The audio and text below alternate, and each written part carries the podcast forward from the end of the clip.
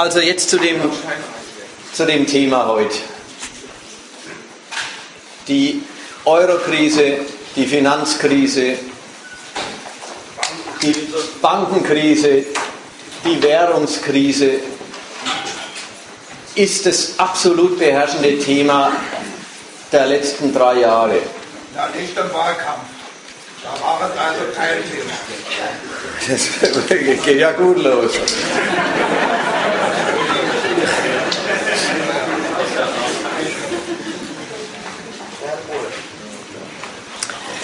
In diesem, in diesem Stoff, da, da kommt als ein ziemlich begriffsloses Kuddelmuddel. Alles, jedenfalls sehr viel von dem zusammen, was wir seit Jahren zu erklären versuchen. Im engen ökonomischen Sinn das Verhältnis von kapitalistischer Produktion und Finanzwirtschaft, dann das Verhältnis von Staat und Wirtschaft, dann das Verhältnis von nationalem Geld und internationaler Macht. Und dann das Verhältnis der großen Mächte zueinander.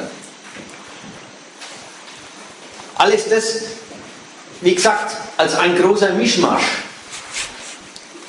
von dem die Menschheit eigentlich vor allen Dingen eines weiß.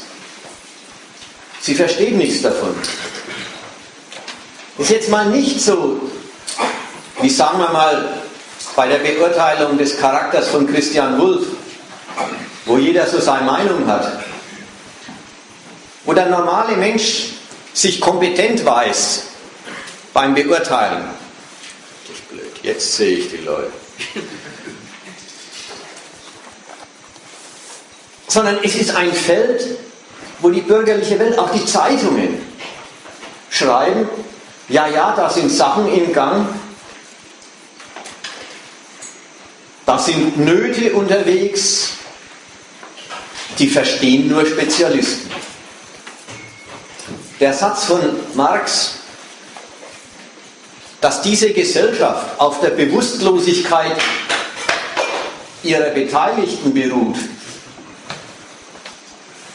ist nie so offensichtlich wahr, wird nie so offensichtlich bestätigt, wie in Sachen von Finanz- und Währungsfragen. Das sagt die Welt selber, das verstehe ich nicht. Zugleich, und das wissen die Leute schon, zugleich hängen sie mit ihrer ganzen Existenz davon ab, was daraus wird. Wenn Finanzwerte zusammenbrechen, und das heißt immer, wenn das Geschäft von welchen, die mit Geld mehr Geld machen, ohne dass sie sonst was tun, als es zu verleihen oder in irgendein Investment reinzustecken. Wenn dieses Geschäft nicht geht, dann geht überhaupt nichts.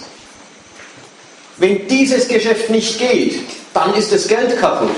Dann sind die Ersparnisse kaputt. Dann sind die Renten entwertet.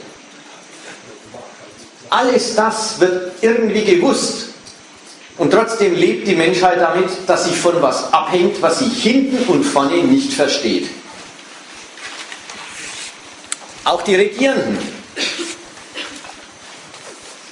wissen in gewisser Weise nicht, was sie tun.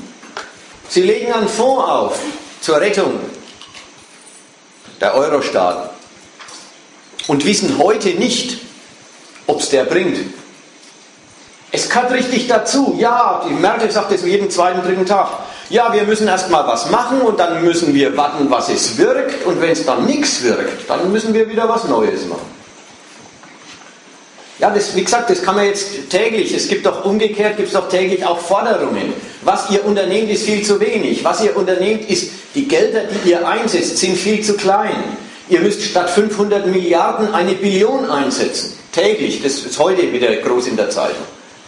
Gestern war die Frau Lagarde da vom IWF und die hat es verlangt und die Deutschen haben es abgelehnt. Heute ist wieder wer anders unterwegs mit der Forderung.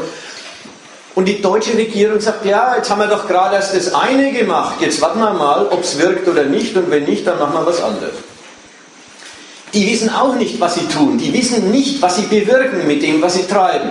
Aber die wissen wenigstens, was sie erreichen wollen. Für die Normalmenschen schaut es nochmal anders aus. Die wissen noch nicht mal wirklich, worum es geht. Die kriegen gesagt, wir müssen den Euro retten,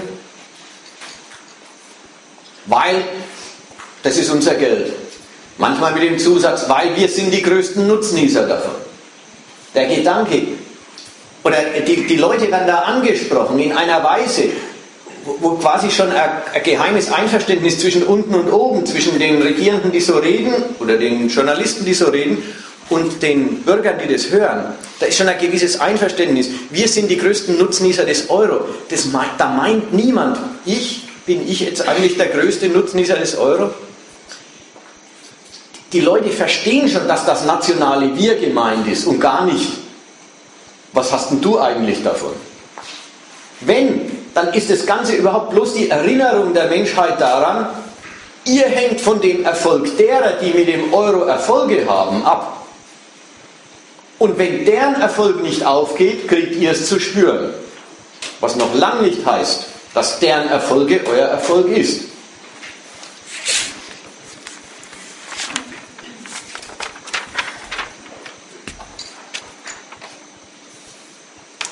Also, die Vorrede hatte eigentlich bloß eine Absicht. Wenn man schon von einer ganzen Welt von Verrücktheiten in Sachen Finanzspekulation, in Sachen Staatsschuldenkreation, in Sachen Geldschöpfung durch eine Zentralbank abhängt. Und wenn es schon so ist, und so ist es ja wirklich, dass die eigene Existenz in Sachen Geld verdienen können, in Sachen, was die Ersparnisse betrifft, wirklich eine abhängige Variable von dem Unsinn ist, dann sollte man wenigstens mal verstehen, was da unterwegs ist und worum es da geht. Und da mache ich jetzt einen Versuch, dieses große Feld und das Kuddelmuddel in drei Blöcken durchzunehmen. Hat immer was von erklären, aber es soll auch den Wahnsinn und das Moment von Menschenfeindlichkeit dieser Ordnung deutlich machen. Der erste Block ist Finanzkrise, die Staaten retten die Finanzindustrie oder die Banken. Und jetzt kommt die Finanzkrise als Staatsschuldenkrise zu ihnen wieder zurück. Das ist die erste Abteilung. Die zweite Abteilung ist Eurokrise. Das geht auf die Konstruktion Europas, die Konstruktion der Europäischen Union, die Währungsverhältnisse in ihr und die Umgestaltung, die die gerade erfahren. Und der dritte Block soll sich befassen mit, das Ganze ist schon zu einer Konkurrenz der geldmäßigen Weltmächte ausgeartet. Im Wesentlichen zu einer Konkurrenz Europa-USA.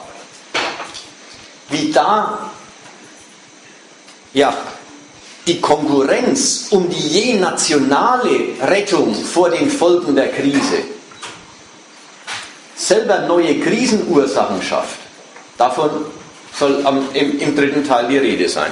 Jetzt fange ich mal mit dem ersten an.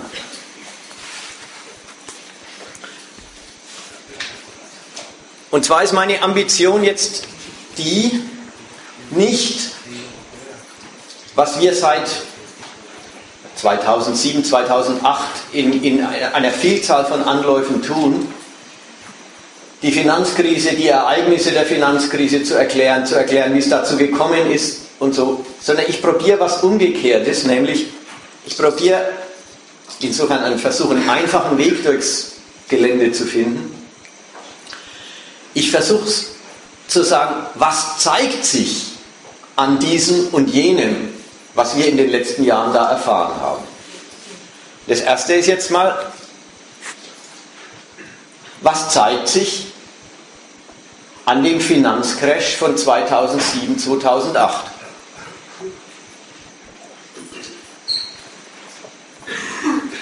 Was ist passiert?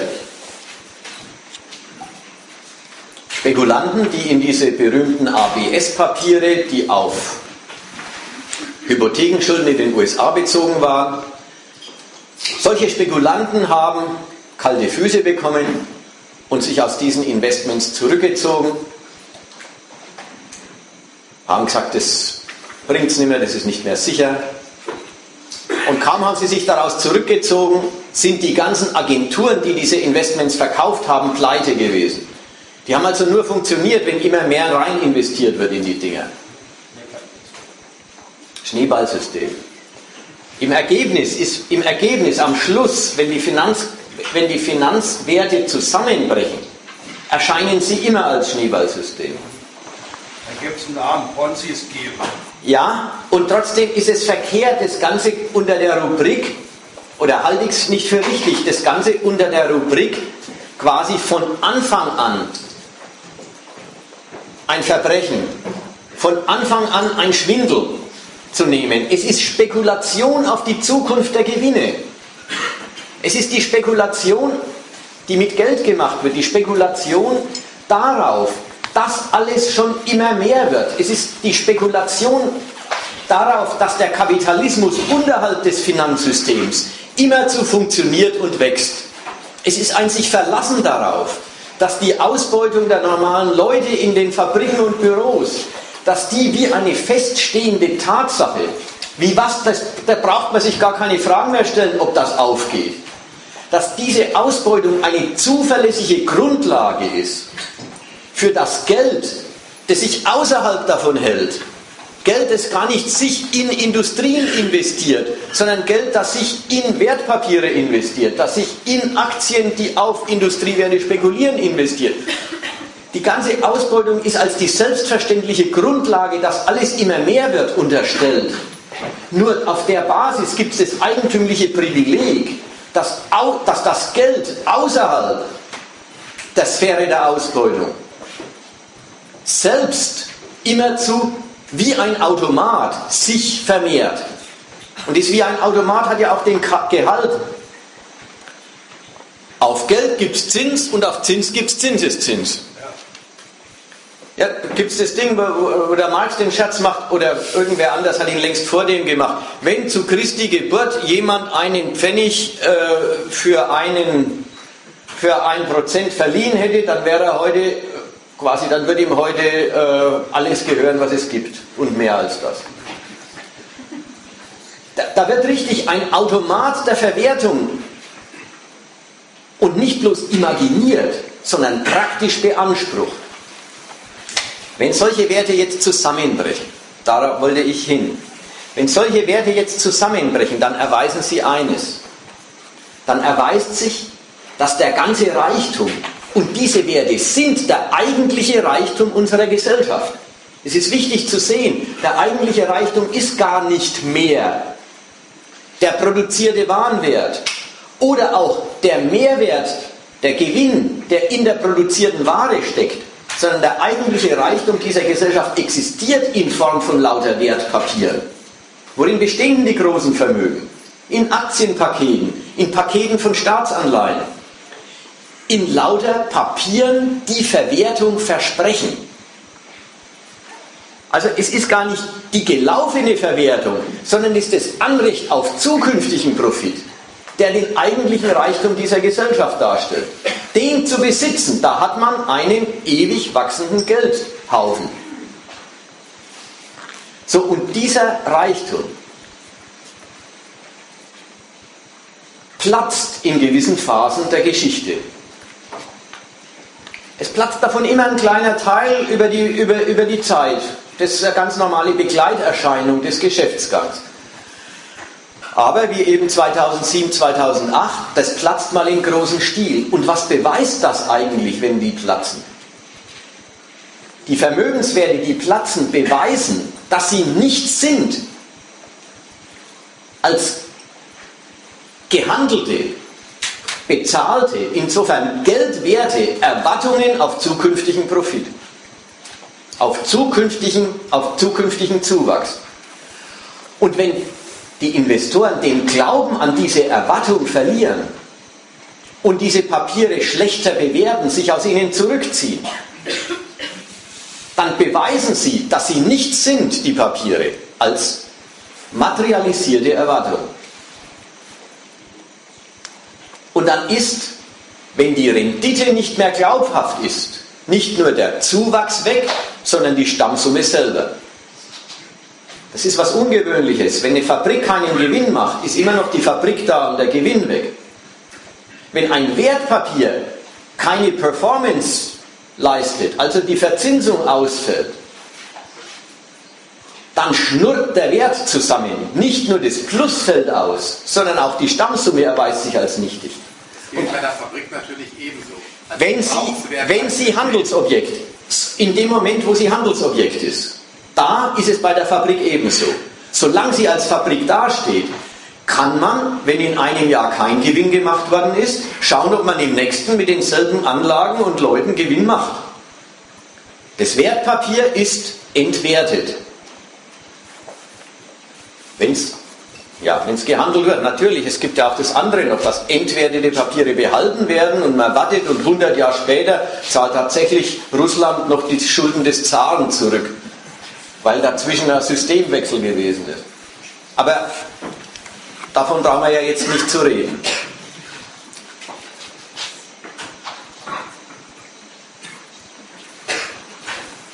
Was wollte ich, äh, wo wollte ich noch hin in dem Zusammenhang? Die, die Werte erweisen sich als nichtig und kaum erweisen sich die Werte an einer Stelle als nichtig, kommt heraus, dass nicht nur diejenigen Hedgefonds oder Investmentfonds, die in ABS-Papiere investiert haben, dann natürlich auch Verluste haben, sondern kaum äh, geht wirklich mal ein großer Batzen von Finanzvermögen das eben in solchen Erwartungen besteht, kaputt, stellt sich heraus, dass die ganzen großen Bankhäuser als Reserven und Vermögen überhaupt nichts anderes besitzen als solche Dinge. Wenn es an einer Stelle äh, wenn sich an einer Stelle in die Luft auflöst, in Luft auflöst, löst sich gleich an drei und drei zehn anderen Stellen auch in Luft auf, weil die Schulden des einen die Vermögen des anderen sind oder umgekehrt, die Vermögen, die es gibt, die Finanzvermögen, die es gibt, überhaupt nichts anderes sind als Schulden anderer. Und jede dieser Institutionen besitzt sowohl Schulden wie Vermögen. Und wenn ihre Schulden nichts mehr wert sind, ist ihr Vermögen nichts mehr wert. Und wenn sie für ihre Schulden, nein, jetzt muss ich es richtig sagen, und wenn sich erweist, dass die Schulden anderer, die sie besitzen, nichts mehr wert sind, dann ist ihr Vermögen ruiniert und damit ihre Fähigkeit für ihre Schulden einzutreten. Und dann kommt es zur Kettenreaktion, die wir eben nach der Lehman-Pleite erlebt haben. Lehman geht kaputt und mit Lehman geht eigentlich das ganze Banksystem der Welt kaputt. Alle großen Banken sind auf einmal pleite oder praktisch pleite. Also das wäre ein erster, ein erster Schluss aus dem Ganzen. Der Kapitalismus ist so richtig fertig, wenn sich um das Produzieren und das Ausbeuten der Arbeiter die industriellen Manager kümmern, aber der eigentliche Reichtum einfach darauf setzt, dass das sowieso immer weitergeht. Und dieser Reichtum seine Ansprüche an die Welt durchsetzt und alles von sich abhängig macht, Und wenn es daneben geht, stellt sich heraus, dieser Reichtum besteht in überhaupt nichts anderes als in der, weil das Geld die Macht hat, Profit anzueignen. Deswegen besteht die Erwartung auf, deswegen besteht der ganze Reichtum nur noch in der Erwartung, in der geldwerten Erwartung zukünftiger Profite. Jetzt brechen also die Banken zusammen und drohen wirklich alles mit sich zu reißen. Wie gesagt, die sogenannte Realwirtschaft natürlich, die ja selbst nur mit Kredit operiert, egal ob sie Kredit nimmt oder ob sie in, in Form von Aktienkapital im Grunde auch lauter fremdes Geld als den eigenen Geschäftsmittel benutzt. Egal, ob wir über die Staaten reden, deren, Finanzfäh deren Finanzkraft, deren Haushalt total davon abhängen, dass die Banken funktionieren. Sie reisen alles mit. Und in der Stunde der Not retten die Staaten die Banken. Das ist jetzt mein zweiter Punkt. Was zeigt sich daran, wenn die Staaten Banken retten? Das ist erst der dritte Schritt. Wenn Staaten Banken retten, dann wird erstmal, dann, dann leisten die Staaten erstmal ein ganz beachtliches Bekenntnis. Sie geben zu, dass in ihrem Land nichts so wichtig ist wie die Bank. Jede, jede Industriefirma darf zur Not auch pleite gehen. Klar, da gibt es dann schon auch Fragen, ob man Opel pleite gehen lassen soll. Und wenn sie ganz, ganz groß sind, bei VW oder so, da würde man sich das natürlich zweimal überlegen. Aber im Prinzip darf eine private Firma pleite gehen. Es gilt als privates Geschäft, der Gewinn ist privater Erfolg und wird, ist verbunden mit privatem Risiko. Aber Banken haben systemische Bedeutung. Ja, das Wort hat man auch gelernt im Lauf, im Lauf der letzten Jahre. Das Wort systemische Bedeutung. Das ist ein Bekenntnis der Staaten, dass alles, worum es bei ihnen geht, davon abhängt, dass die Banken funktionieren. Nichts ist so wichtig, als dass die Gewinne aufs Geld, aufs bloße Geld, ja, jenseits der Frage, ob es industriell investiert ist, jenseits der Frage, ob es sich für die Lebensmittel des Volkes und des Landes engagiert, dieses Geld. Tut es ja eh nie. Es benutzt ja den Reproduktionsprozess der Gesellschaft zu seiner Vermehrung. Aber wurscht, wo es drinsteckt, das pure Geld und sein Zuwachs ist die Raison dieses Staates. Das wird zugegeben, wenn Sie sagen, nichts ist so wichtig wie die Rettung der Banken.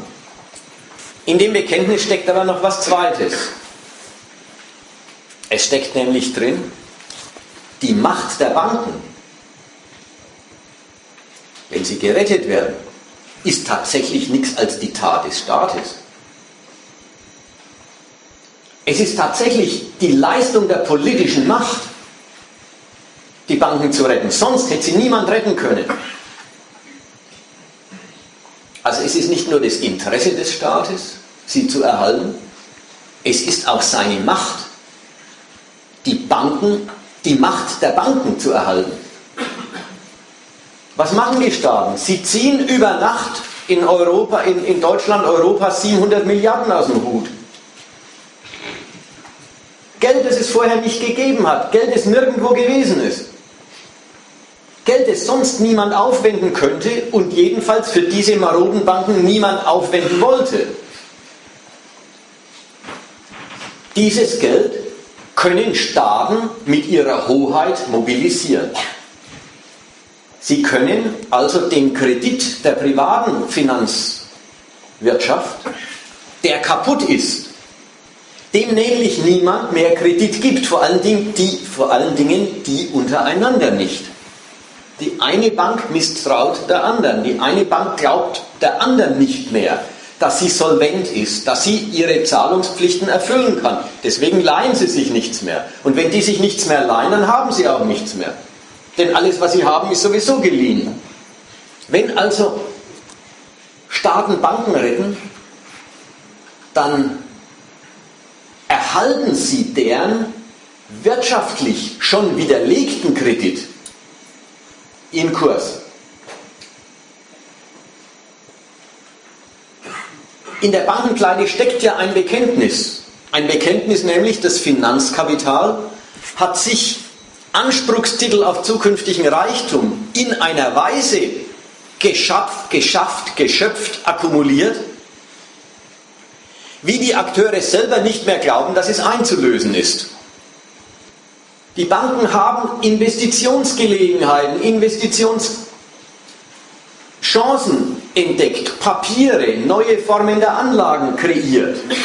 Und eines Tages Zweifel gekriegt, ob die Partner, die sie dazu immer brauchen, denn wie gesagt, jede Anleihe ist auf der einen Seite ein Vermögen und auf der anderen Seite eine Schuld. Ob die Partner, die sie dafür brauchen, eigentlich in der Lage sind, für ihre Verpflichtungen einzutreten. Und mit, diesem, mit dieser Entdeckung, es gibt viel zu viel Finanzkapital, es gibt viel zu viel akkumulierte Ansprüche auf zukünftigen Reichtum, als dass die durch die Ausbeutung der Arbeiterschaft in der ganzen Welt je befriedigt werden könnte. Das liegt in, der, in, in einer Finanzkrise, ohne dass die das so aussprechen würden, als Erkenntnis zugrunde. Die Anspruchstitel auf zukünftigen Reichtum sind viel größer als der erwartbare zukünftige Reichtum. Dann brechen die zusammen und jetzt kommen die Staaten und sagen, Zusammenbruch darf nicht sein. Was machen sie?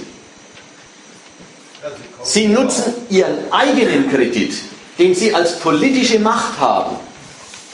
Sie nutzen ihren eigenen Kredit und stellen sich hinter den schlechten Privaten. Sie decken den ab. Sie geben dem Garantien. Sie sagen, wenn ihr nicht mehr zahlen könnt, wir garantieren es. Oder Sie kaufen den Banken in einer staatlich gesponserten Bad Bank ihre schlechten Wertpapiere ab. Hat immer den Gehalt. Die Dinger sind nichts mehr wert, man kann sie am Markt nicht mehr verkaufen, keiner wird sie nehmen. Der Staat nimmt sie und zahlt frisches Geld dafür. Insofern hält die staatliche Bankenrettung die schlechten Schulden im Kurs. Und damit betätigen sie einen neuen Widerspruch, der ihnen drei Jahre später äh, quasi äh, als Rückschlag, äh, den sie drei Jahre später als Rückschlag zu spüren kriegen. Der Widerspruch besteht darin,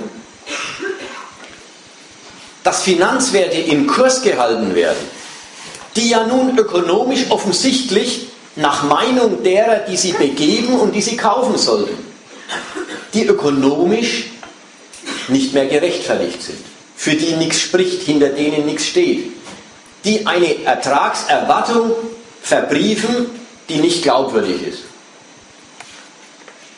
Und hinter diesen schlechten Kredit stellt sich der Staat und sagt, den braucht ihr überhaupt nicht zu streichen. Die Ertragserwartungen sind aber nicht besser geworden darüber. Es ist eigentlich bloß der schlechte Kredit durch noch viel mehr Kredit den nämlich jetzt der Staat stiftet, vor dem Offenbarungseid bewahrt worden.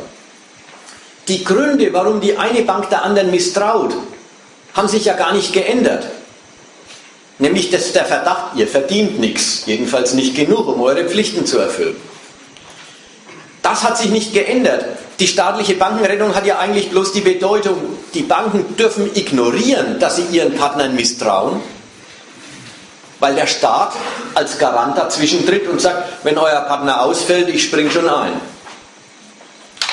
Insofern ein schöner Widerspruch, die Finanzakkumulation lässt sich überhaupt bloß, also Überakkumulation von Finanzwerten besteht darin, dass mehr solche Anspruchstitel unterwegs sind, als die Besitzer und Akteure selber glauben, dass erfüllbar werden. Und retten lässt sich die Überakkumulation des Finanzkapitals. Bloß dadurch, dass man sie auf die allerwildeste Weise weitertreibt. Nämlich noch viel mehr Kredit in die Landschaft setzt. Jetzt aber staatlichen, denn die Privaten haben ihn ja verloren. Ein paar Jahre später, ist jetzt der dritte Punkt, was zeigt sich, was zeigt sich daran, dass nach ein paar Jahren die überwundene Bankenkrise als Staatsschuldenkrise zurückkommt. Was zeigt sich daran? Es zeigt sich daran, was die politische Macht in der Krise kann und was sie nicht kann. Was sie kann, davon war gerade die Rede. Sie kann die Banken herauskaufen, indem sie, die politische Macht, ihren Kredit als ihren Staatskredit, den Kredit, den sie als Staat genießt, einsetzt und den entwerteten Papieren eben die Offenbarung des Einräumen dessen, dass sie nichts wert sind, erspart. Das kann sie. Aber was kann sie nicht? Sie kann nicht mit dieser Operation dafür sorgen, dass die Quellen zunehmen, aus denen die Ansprüche auf zukünftigen Reichtum bedient werden könnten. Im Gegenteil, sie hat das Verhältnis von Quellen und Ansprüchen nochmal neu verschlechtert durch die Rettung. Ergebnis. Jetzt misstraut das gerettete Finanzkapital, die Bankenwelt, ihren Rettern. Das ist ein schöner, ein schöner Kreisverkehr. Erst retten die Staaten die Banken und die Banken lassen sich retten. Und sie nehmen die Staatsschuldpapiere gerne zu dem Zeitpunkt, wo ihre ABS-Papiere alle nichts wert sind. Nehmen Sie gerne die, Staats die Schulden. Übrigens, wie, wie funktioniert das überhaupt, die Bankenrettung? Die funktioniert so, der Staat, die Staaten, waren ja alle, legen neue Schulden auf und das Erste ist, sie verkaufen es den Banken. Also das ist praktisch ein und derselbe Akt. Sie geben den Banken Kredit und mit dem kaufen die Banken als allererstes die neuen Staatsschulden. Dann haben sie wieder gute Papiere, solange bis sie Zweifel kriegen, ob die Staatsschulden eigentlich verlässliche Wertanlagen und zuverlässige Profitversprechen, zuverlässige Renditeversprechen sind.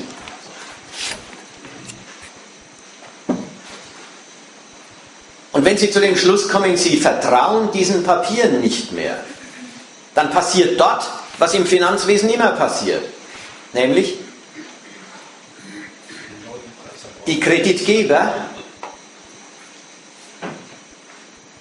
hören auf, die zu kaufen. Sie unterlassen den Kauf neuer griechischer Anleihen. Eigentlich eine ganz simple Operation, aber kaum unterlassen Sie den Kauf neuer griechischer Anleihen, ist Griechenland pleite.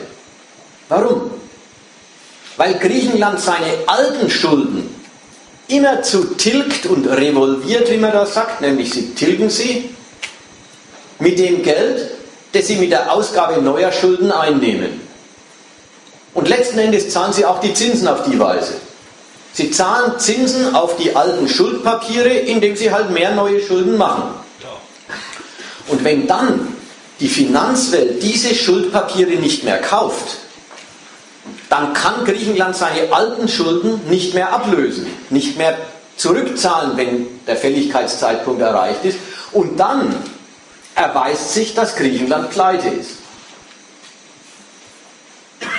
Jetzt wird der Zirkel fertig. Jetzt kommt raus, die Finanzmacht der Staaten, ihre Fähigkeit, und das ist ein enormer Punkt für, eine, für die kapitalistische politische Gewalt, ihre Fähigkeit, ihre Gesellschaft mit Geld zu regieren, alles zu finanzieren, vom Schulhaus bis zum Krieg, von der Infrastruktur bis zur Forschung, alles zu finanzieren, was der Staat für den kapitalistischen Standorterfolg seiner Nation und für die Macht seiner Nation für nötig hält. Diese Fähigkeit, alles zu finanzieren, gewährt letzten Endes das Finanzkapital dem Staat.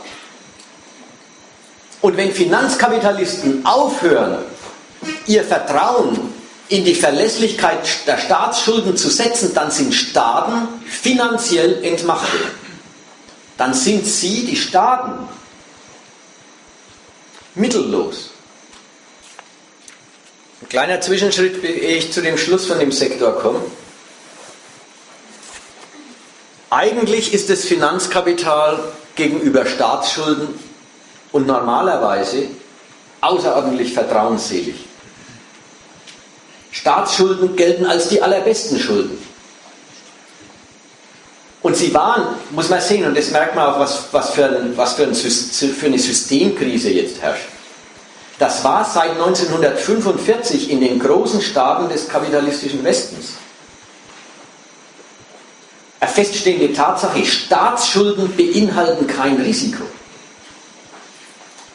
Sie sind die zuverlässigsten Schulden, lustigerweise erstmal deswegen, weil der kapitalistische Staat kein Geschäftsmann ist. Seine Zahlungsfähigkeit hängt nicht vom erfolgreichen Ausgang des Geschäfts ab, in das das Geld investiert wird, sondern seine Zahlungsfähigkeit, er ist ja der politische die politische Macht, die politische Hoheit über eine ganze kapitalistische Gesellschaft.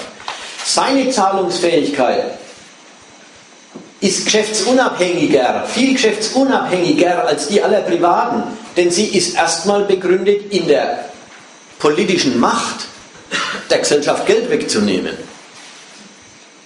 Der Staat ist zahlungsfähig, wenn er Steuern eintreiben kann. Und wie hoch die sind, ist ein Gegenstand des Beschlusses des Staats. Genau deswegen weil der Staat die Hoheit ist, die sich das Geld holen kann, ist er zunächst der beste Schuldner.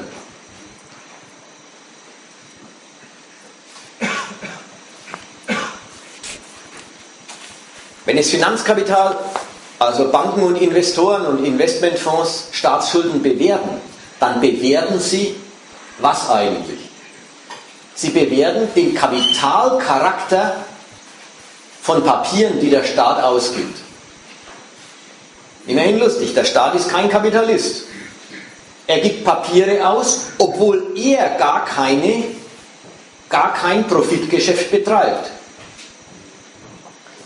Die Banken vertrauen darauf, dieses Subjekt kann zurückzahlen und Zinsen draufzahlen.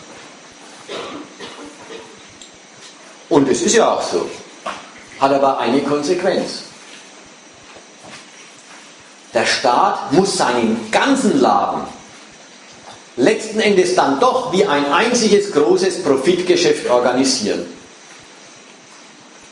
Das ist schon der Preis der Finanzfreiheit, die Staaten durch die Benutzung des Finanzkapitals für die Finanzierung ihrer eigenen staatlichen äh, Vorhaben entrichten müssen.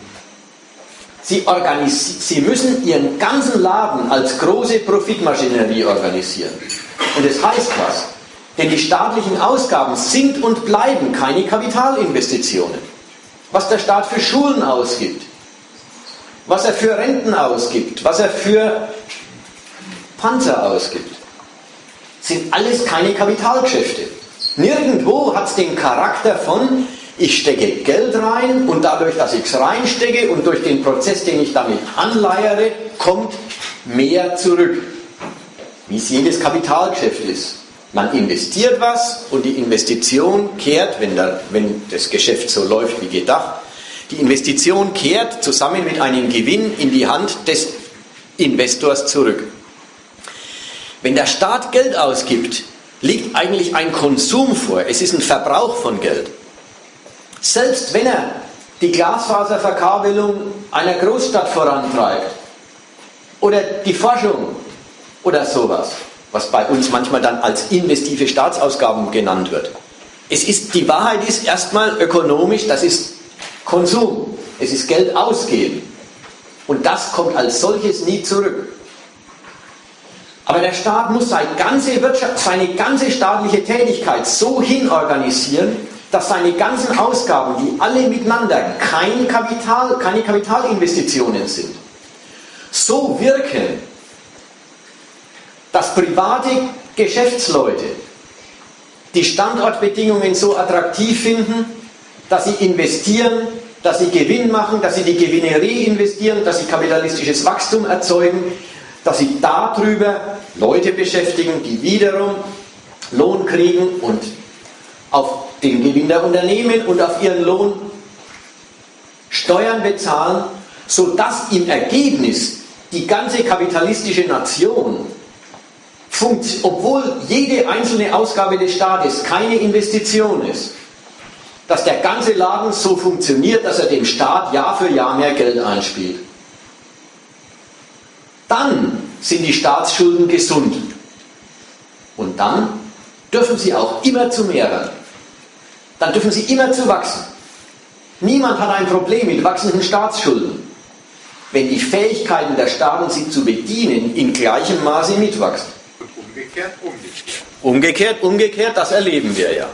Also so viel Systemcharakter steckt in der Staatsfinanzierung durch Schuldenmacherei. So viel System steckt in der Benutzung der Potenzen des Finanzkapitals durch die Staaten schon drin. Dass die Staaten dafür ihren ganzen Laden als ein Riesenkapitalgeschäft organisieren müssen. Das ganze Land muss als Profitquelle funktionieren. Jetzt mache ich eine Zusammenfassung über den ganzen Komplex. Jetzt haben wir nämlich, nämlich ein interessantes Ergebnis. Im ersten Teil bei der Bankenrettung war mein Argument, der Staat sorgt für und nicht erst bei der Rettung, sondern schon bei der ganzen politischen Organisation des Bankenwesens, bei der ganzen, das müsst ihr studieren, steht im Gegenstandpunkt äh, immer wieder und im Staatsbuch, im Staatsbuch weniger, im, im, äh, in dem Artikel Staatshaushalt. Also es ist bei uns vielfach aufgeschrieben, äh, der Staat schafft die Macht des Finanzkapitals nicht erst in der Stunde der Not, wo er die Banken rettet, sondern er schafft diese Macht des Finanzkapitals durch die gesamte Organisation der Sphäre. Zum Beispiel dadurch, dass er eine Zentralbank, eine Zentralbank einrichtet, die das Recht hat, Geld zu emittieren und bei der sich die Privatbanken alleweil refinanzieren können. Es hat immer den Charakter, die Zentralbank steht eigentlich für die, für die, für die unwahre Gleichung, auf der der ganze Sektor beruht. Die unwahre Gleichung, dass Schulden, nämlich die Erwartung zukünftiger Zinsen und Tilgung, dass Schulden dasselbe wie Geld wären. Sie sind es nicht, das stimmt nicht. Aber die Erlaubnis, dass Staaten sich bei der Zentralbank refinanzieren können. Das heißt immer, Geld beschaffen können, wenn sie gute Schulden besitzen, die sie der Zentralbank verkaufen oder dort beleihen können.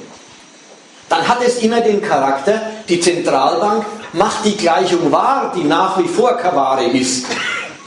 Für jede Bank, die eine Schuld besitzt, ist die Zentralbank bereit zu sagen, für mich ist das wie Geld. Und wenn du Geld brauchst, brauchst du mir bloß deine Schuld rüberreichen, für Schulden gibt es Geld.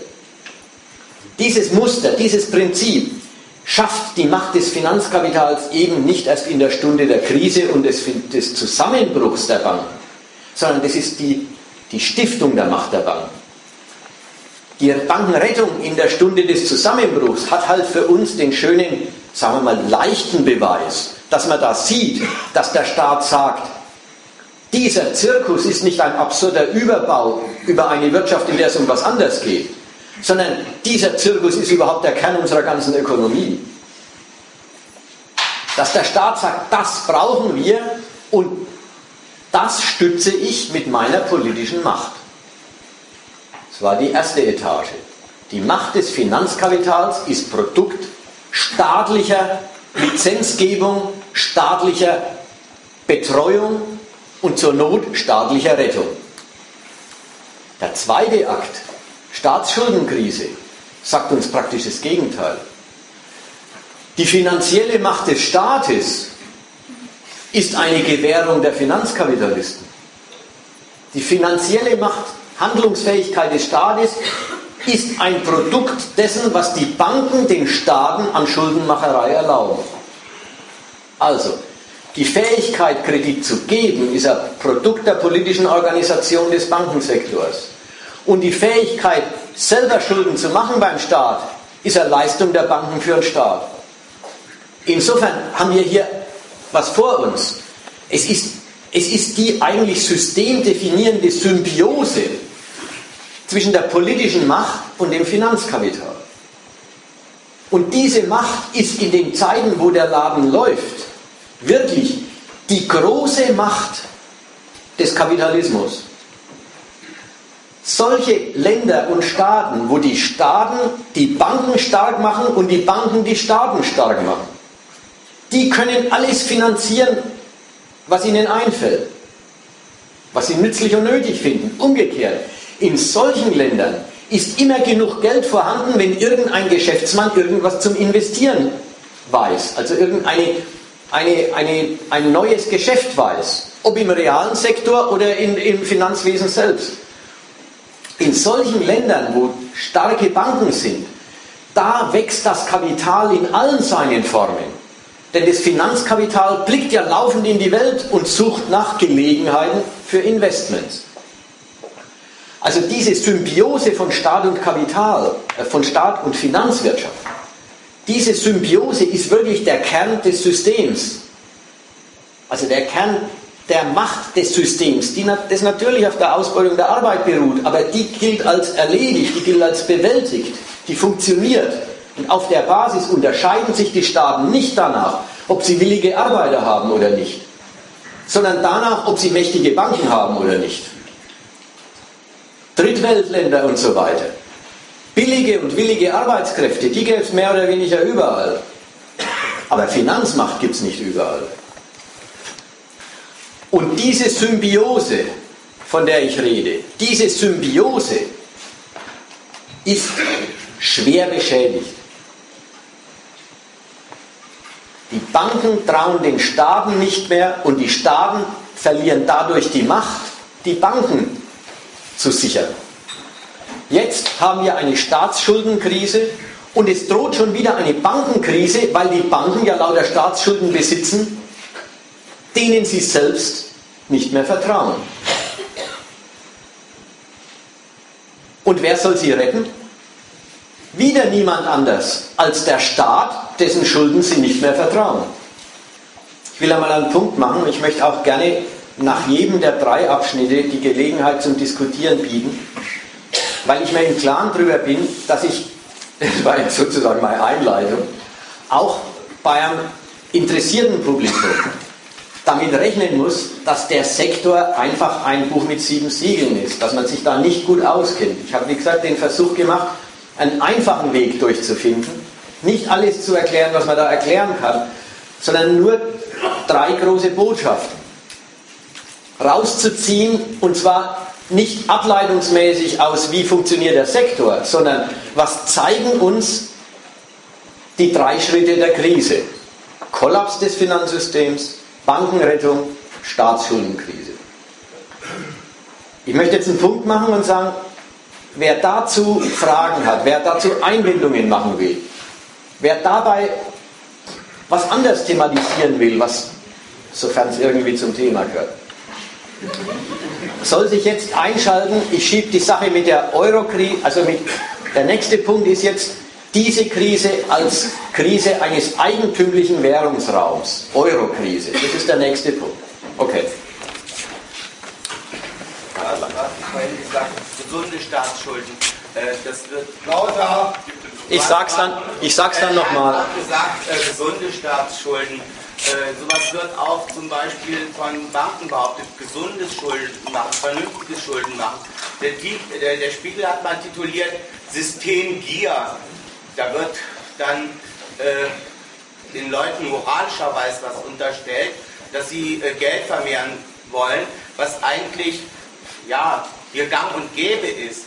Äh, was, was, mich dabei jucken würde, ist dieses Gesunde. Äh, daran laboriert Hinz und Kunz, äh, äh, also der den Nationalgaul hierzulande breitet, weil sie große Sorgen haben, dass ja, was du vorhin gesagt hast, Überakkumulation. Wenn die das hören, dann ja, können die erstmal so nichts mit anfangen. Das heißt, äh, dass bei jeglicher wirtschaftlicher Tätigkeit, ob das jetzt äh, diese Ebene von Betrieben ist oder auch vom Finanzkapital, dass da hinten mehr rauskommen muss, leuchtet jedem ein. Und dann sagen die Leute, aber es muss doch nicht so weit kommen, wie es jetzt gekommen ist. Also mit diesem gesund oder vernünftig. Als ob da bei Geldvermehrung sowas wie, was wie Gesundheit vorliegen würde. Das wird, ne, also dieser Wahnsinnstransfer oder äh, gesund oder, oder Vernunft anliegen würde. Das ist doch wirklich Geldvermehrung. Was soll da das Maß sein? Also das frage ich mich ernsthaft. Das kann ich mir nicht beantworten. Also für den Fall, dass es nicht überall ordentlich zu hören war, äh, der, der Beitrag spießt den Gedanken oder sagen wir die Forderung oder das, die Sehnsucht der, Politi der, der Wirtschaftsjournalisten nach gesunden Schuldverhältnissen, nach gesunden Kredit auf und fragt, was überhaupt die Kategorie gesund sein soll. Er kommt zweitens mit dem Gedanken, in der ganzen Finanzkrise hat das Wort, haben Vorwürfe gegen die Banken äh, Konjunktur gehabt, sind die wichtig gewesen. Und da war der Kern, äh, man habe es hier mit einem Phänomen der Gier zu tun, einer Übertreibung, Maßlosigkeit. Und da sagt er, er möchte mal wissen, wie es bei der Geldvermehrung, wenn der Zweck Geldvermehrung ist, überhaupt maßvoll zugehen sollte oder was überhaupt das Maß sein sollte. Ich greife das mal so auf. Erstens, das mit der Gier verschiebt das Ganze in eine individuelle Motivation. Da haben es welche übertrieben. Irgendwelche Banker, Investmentbanker, die wegen ihrer Boni äh, zu raffgierig geworden sind. Das ist billig und verkehrt. Denn was die gemacht haben, und man darf ruhig, meinetwegen ruhig Gier dazu sagen, ist nicht eine individuelle Abweichung, sondern es ist das Prinzip des Wirtschaftens. Und wenn man das Prinzip des Wirtschaftens bemerkt, dann ist es blöd, Wörter zu wählen, die das Ganze wie einen individuellen Fehltritt ausdrücken sollen. Aber man merkt ja, was gemeint ist. Mit dem Prinzip des Wirtschaftens soll ja alles nichts zu tun haben, sondern es ist ein Unfall, eine Übertreibung, ein Fehler. Vor allem vermeidbar. Ein vermeidbarer Fehler. Das zweite ist, man muss sich daran erinnern, das Wort Gier oder das Wort Übertreibung hat es natürlich nicht gegeben, solange die Geschäfte geklappt haben. Also die Finanzakkumulation, die tatsächlich immerzu, und da muss man sagen, die hat ein eigenes Triebrad. Oder gibt es das Wort Triebrad? Äh, ist auch wurscht. Gemeint, was gemeint ist, ist klar. Vor 150 Jahren gab es das. Also, äh, die Finanzakkumulation hat ja darin ihren, ihr Schwungrad, ja, so, äh, dass, dass im Kredit immerzu Geld eine doppelte Verwendung findet. Einer hat es und macht es zu Kapital, indem er es verleiht. Was er weggibt, ist die Macht des Geldes, damit Geschäfte zu machen. Ist die Macht des Geldes, Arbeit und Produktionsmittel einzukaufen und Leute zu beschäftigen. Aber derselbe, der das weggibt, behält das Eigentum am Geld. Und das Eigentum behalten mag vielleicht in irgendeiner grauen Vorzeit des Kreditwesens darin bestanden haben, dass man sagt, ich hab's und jetzt warte ich treu und brav, bis die fünf oder sieben oder 15 oder 50 Jahre rum sind und dann kriege ich mein Geld wieder. Heute, praktisch schaut es anders aus. Einer gibt Geld aus der Hand. Das hat jetzt der Kreditnehmer und macht damit Geschäfte. Der Besitzer, der Eigentümer hat sein Eigentum aber nicht aufgegeben an dem Geld sondern es existiert jetzt in der Form einer Forderung auf zukünftige Rückflüsse. Zinsen und Tilgung. Naja, von Tilgung brauchen wir auch nicht mehr zu reden. Also jetzt sind nur die Zinsen dort. Egal. Auch von Tilgung muss man reden, wenn es um zu tilgende äh, Papiere geht. Ich möchte meinen Gedanken jetzt nicht kaputt machen lassen, der ist der. Der Besitzer gibt das Geld aus der Hand. Der andere hat das Geld und macht damit Geschäfte, die er damit machen kann. Der Besitzer behält das Eigentum dran in der Form einer Forderung. Und die Forderung ist nicht die passive Rolle, jetzt abzuwarten und zu sagen, bis die Zeit rum ist, habe ich das Geld nicht mehr. Sondern die Forderung ist, weil sie ein Anrechtstitel auf zukünftigen Zugewinn ist, selber Geld wert und man kann die wieder wie Geld oder wie Kapital einsetzen. Und dadurch können Finanzakteure Geld immer zugleich aus der Hand geben und zugleich behalten. Sie können in die eine Richtung investieren, indem Sie sich einen Kreditnehmer schaffen, der Ihnen Zinsen und Tilgung leistet. Und Sie können mit dem Schuldtitel, den Sie besitzen, in die andere Richtung wieder Geld mobilisieren, das Sie wieder für neue Geschäfte verwenden.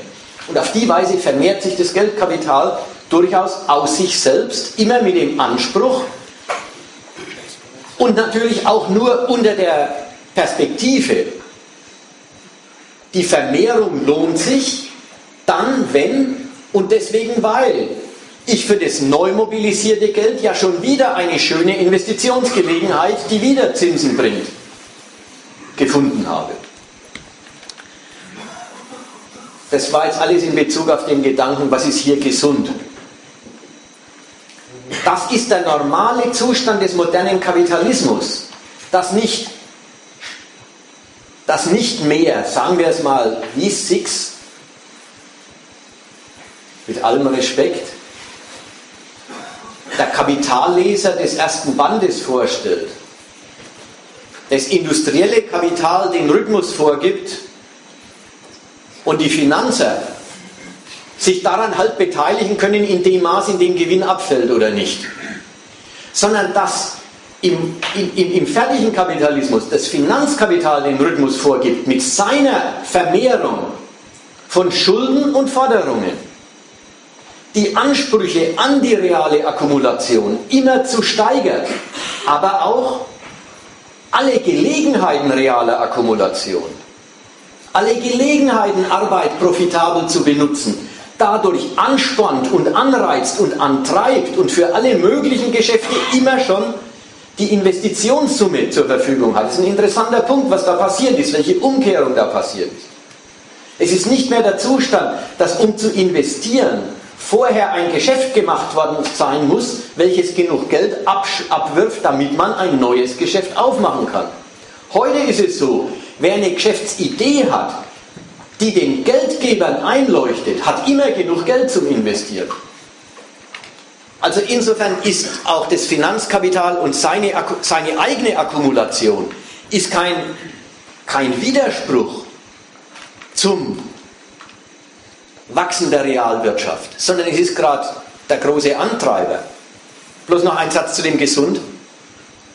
Gesund ist, das, ist der ganze Zirkus mit der selbstlaufenden Akkumulation des Finanzkapitals und seiner Ansprüche und dem Antreiben aller möglichen Geschäfte im Land auf der Basis. Gesund ist es, solange es gut geht. Und wenn es dann, wie es notwendig ist, irgendwann mal in den Zusammenbruch läuft, dann wissen wieder alle, dass übertrieben worden ist. Und es ist einfach lächerlich, hinten zu wissen, dass es übertrieben worden ist. Natürlich ist es hinten klar, dass übertrieben worden ist. So, jetzt war da die Meldung. Also, äh, ich hänge an einer Stelle, also ich gebe dir quasi in allem recht, was du sagst, aber ich hänge an so einer Stelle, äh, locker kann ich nicht. Ähm, ich, ich sag's dann nochmal, wenn es nicht laut genug ist. Nicht laut genug. Wenn du jetzt gerade sagst, gesund ist es solange wie es gut geht, oder vorhin beim Griechenland-Beispiel hast du das gesagt, ähm, wenn Griechenland seine neuen Schulden nicht mehr, nee, seine alten Schulden nicht mehr mit den neuen Schulden bezahlen kann, dann zeigt sich, dass Griechenland pleite ist. Das ist die Unterstellung, dass Griechenland vorher eigentlich auch schon pleite war. Und also was, was ich jetzt gerade nicht zusammenkriege, ist sozusagen, es erscheint gerade, als wäre es eine einzige Frage von Vertrauen dass die Finanzwelt den staatlichen äh, Akteuren vertraut, dass sie das schon alles richtig machen werden und wenn sie ihnen das Vertrauen entziehen, kracht der Laden zusammen. Da deutet auch nochmal also die richtige Beschreibung dessen, wofür eigentlich Ausbeutung dann überhaupt da ist, also weil ne, das ist halt sozusagen Grundlage und Unterstellung, aber es muss sich keiner mehr drum kümmern. Aber also mal so gefragt, es kann doch nicht sein, dass der ganze Kapitalismus eine Frage des Vertrauens ist, oder? Also, also wo sind die ökonomischen Hard Facts sozusagen jetzt in, in dem, wie du es beschrieben hast, wo ich ja auch sagen würde, ich, ich sehe das alles ein, aber irgendwie, das, das kürzt sich alles raus. Also da, da, da bleibt nichts mehr übrig außer Vertrauen. Es geht so gut, solange es halt gut geht, ja, das stimmt. Also, verstehst du, was ich. Ja, ja, ja, ich verstehe es schon. Ich bin bloß dabei, mich zu sortieren.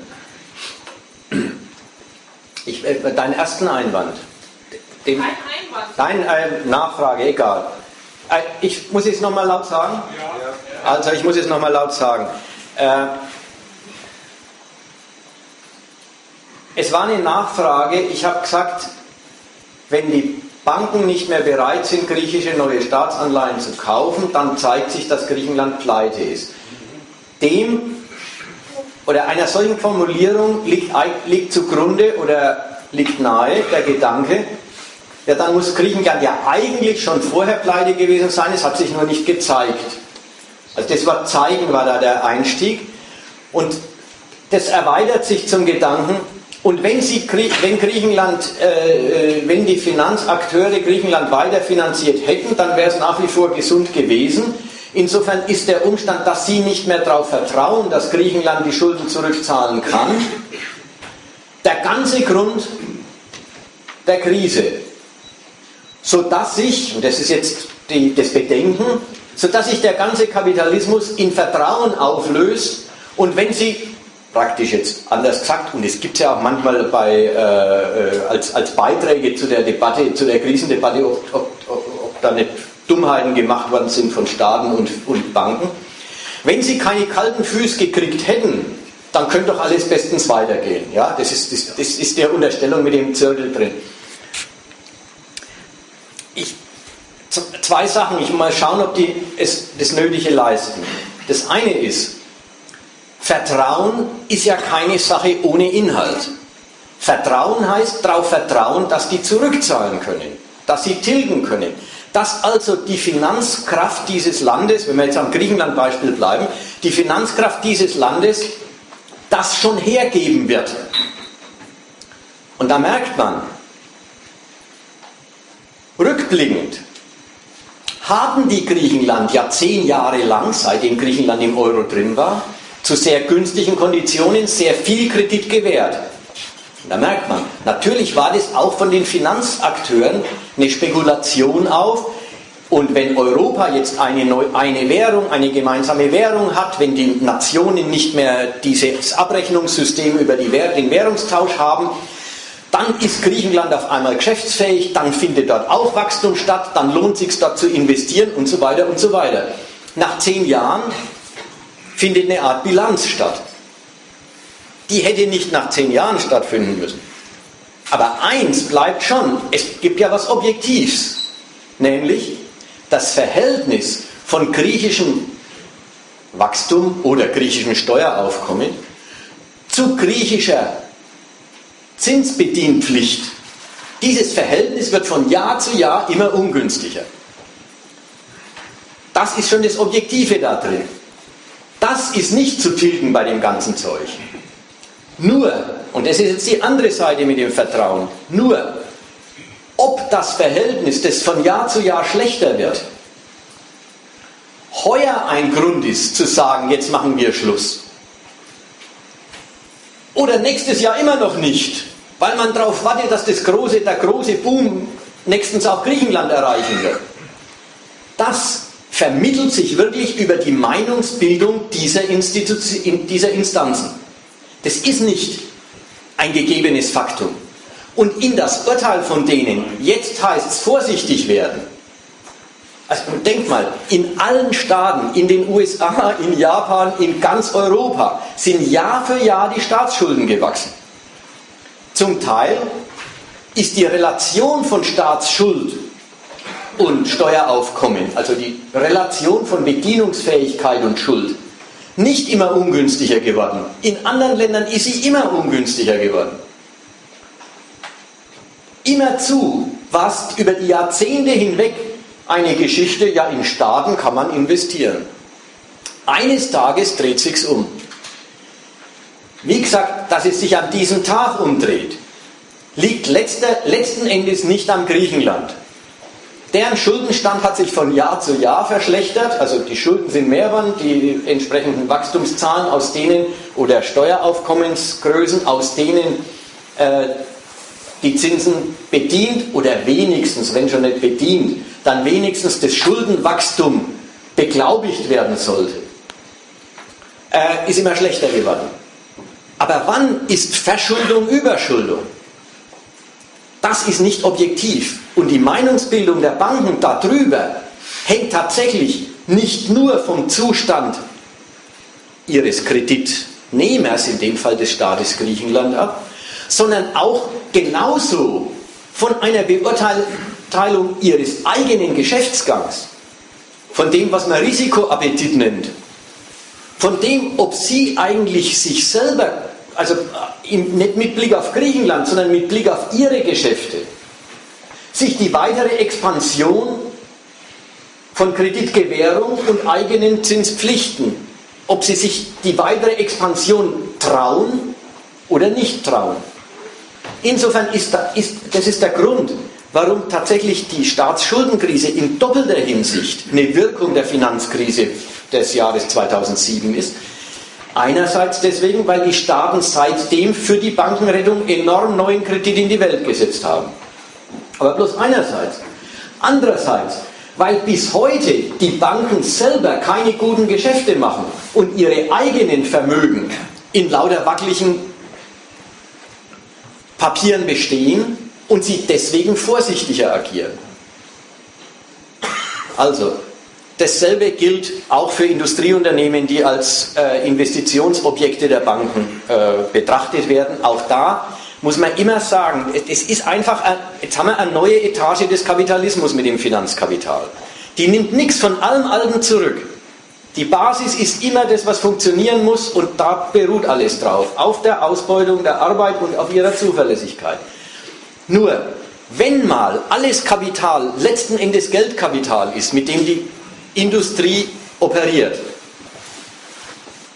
dann ist es auch so, dass eine Industriefirma in ihrer Kreditwürdigkeit ihre, ihre eigentliche Akkumulationsfähigkeit hat. Und die Kreditwürdigkeit ist wieder eine Beurteilung des Geschäftsgangs durch die Banken. Und die ist nicht einfach identisch mit dem Geschäftsgang. Eine Firma hat einen schlechten Geschäftsgang. Ihre Bank sagt, das ist eine Durststrecke, da haben wir jetzt schon viel Geld drin stecken in diesem Kreditnehmer. Da stecken wir noch mehr rein. Er muss die Durststrecke überwinden, er muss ein äh, Sanierungsprogramm machen, er muss Leute rauswerfen, er muss neue Produkte erfinden. Und dann kommt der gegenwärtig geschlagene Konkurrent wieder groß raus. Gibt's. Wenn, wenn der amerikanische Staat oder amerikanische Banken GM neuen Kredit geben, nachdem sie pleite waren, dann ist es das, ja, der Geschäftsgang ist schlecht, der Gewinn ist null, die Schulden sind riesig. Aber diese Firma kann man mit der Macht des Finanzkapitals wieder flott machen. Umgekehrt, umgekehrt. ein, ein, ein Industrieunternehmen ist heutzutage erst fertig, kaputt, wenn die Banken sagen, da stecken wir kein Geld mehr rein. Alles ist vermittelt über das Urteil. Trauen wir uns mit unserer Kreditmacht zu, diese Firma flott zu machen oder glauben wir bei dieser Firma nicht mehr, dass es geht? Und es ist immer eine Reflexion der Größe der eigenen Kreditmacht und der, und der Natur des Geschäftsmodells, mit dem sie es zu tun haben. Also so sind die harten Facts nie raus, aber sie sind immer reflektiert über die Meinungsbildung der Finanzakteure, an deren Urteil Investition oder Deinvestition halt hängt. Also so meine ich, ist das nicht, wir, wir haben nicht das Problem, dass wir jetzt äh, quasi abheben und im, im Zauberreich sind.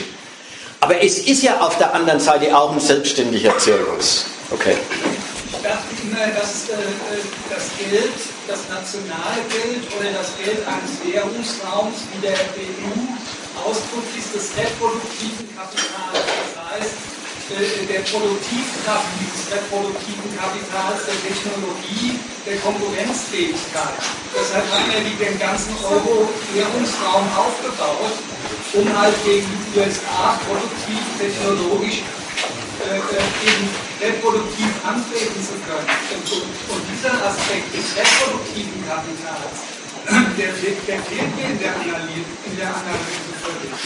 Das wird jetzt ja jetzt völlig zu einem, zu einem, zu einem, monetären, zu einem monetären Prozess anhakt.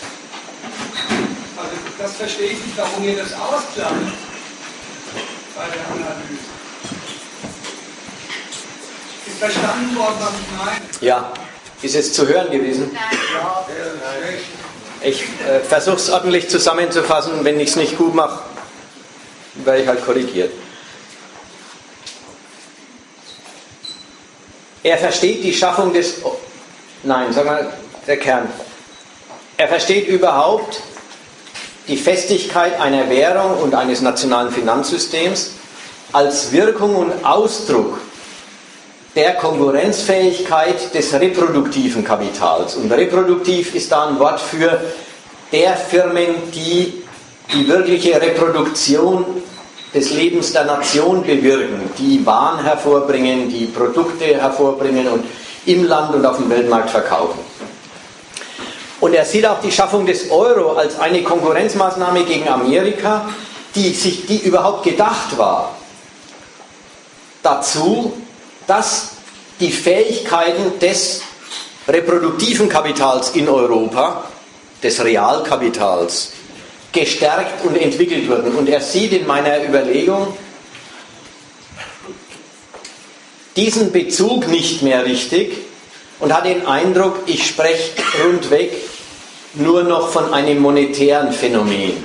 Also vielleicht noch durch einen Satz ergänzt, inwiefern sind nicht Defekte im, Finanzkapital oder, oder, oder krisenhafte Finanzprozesse selbst Ausdruck einer krisenhaften Reproduktion der entsprechenden Kapitale.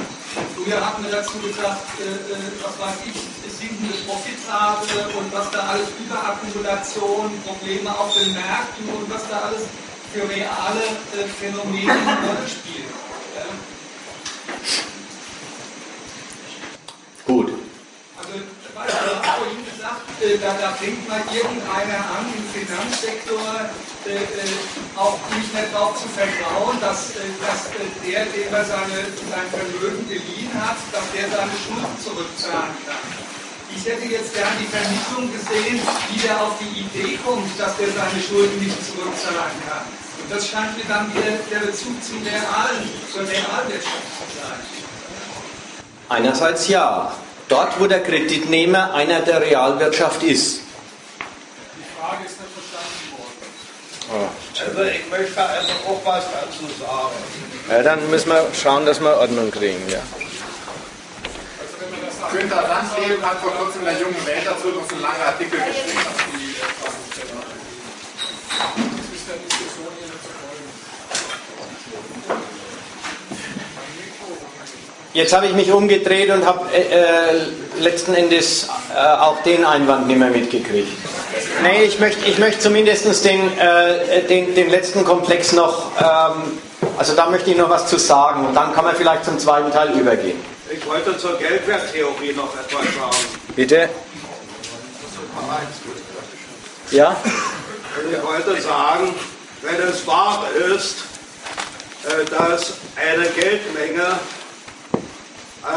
von der Wa- Warenproduktion abhängt, also eine gewisse Äquivalenz besteht zwischen Geldmenge und Warenproduktion, wenn das wahr ist, dann ist es auch wahr, dass man nicht jahrelang oder jahrzehntelang also höhere Zinsen zahlen kann, als das Wirtschaftswachstum ist. Das heißt also, dass man die Zinsen nicht erwirtschaften kann und deshalb automatisch, automatisch die Schulden also steigen.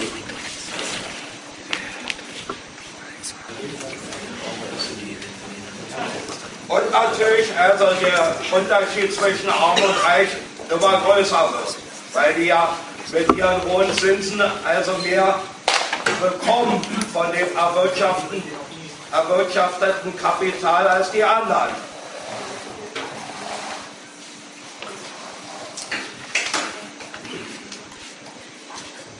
Ja. Also ich, ähm, mal zurück. Das war jetzt das Argument, wenn es einen, wie war das? Wenn es einen Zusammen- zwischen Geldwert und. Warenproduktion. Genau. Wenn es einen Zusammenhang zwischen Geldwert und Warenproduktion gibt, dann kann man nicht über Jahre hinweg höhere Zinsen zahlen, als das Wirtschaftswachstum ist. Ja, das war der Satz. Okay. Und da üben wir das Argument mit, äh, was eigentlich im Gedanken ganz ähnlich ist, vollkommen anders ausgedrückt, aber im Gedanken ganz ähnlich. ähm, die Stabilität oder Macht eines Geldes, die Finanzkraft eines Finanzsektors hängt doch ab von der Leistungsfähigkeit der realen Wirtschaft. Ja, kann ich kurz zusammengefasst den nochmal sagen.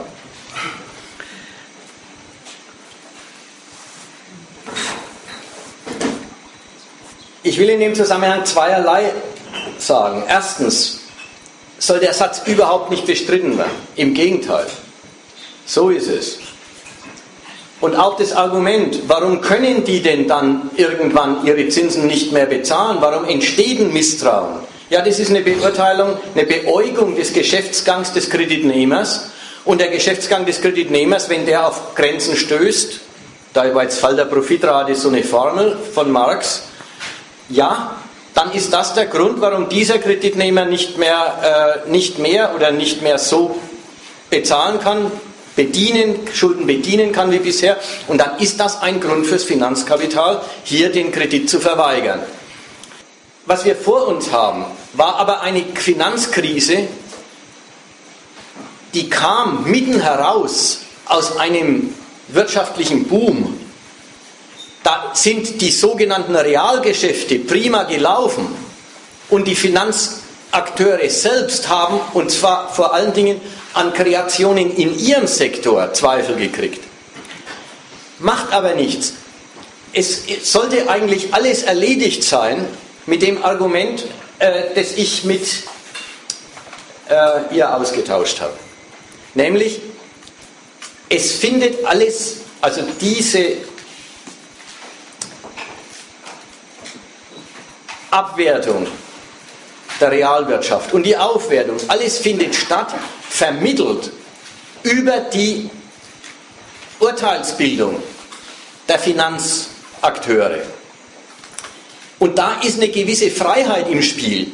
Wenn die sagen, sie sehen sich mächtig genug, weiterhin auf Geschäfte zu setzen, dann lassen die sich vom Fall der Profitrate einer Firma überhaupt nicht beeindrucken, dann sagen sie, dann muss diese Firma eben auf Kosten anderer Firmen flott gemacht werden und dann sehen wir schon. Und die Verallgemeinerung, dass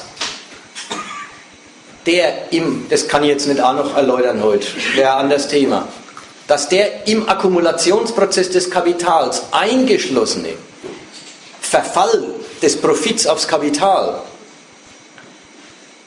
dass dieser immerzu stattfindende Prozess, dass der überhaupt zu einer allgemeinen Krise wird. Also nicht nur dieser oder jene, diese oder jene Firma hat, macht schlechte Geschäfte und andere macht derweil gute, sondern dass das zu einem allgemeinen Zustand wird, dass sich das verallgemeinert, geht nur übers Finanzkapital, das mit den Zinsen und den Kreditkonditionen für alle Konkurrenten selbst allgemeine gute oder eben schlechte Geschäftsbedingungen setzt.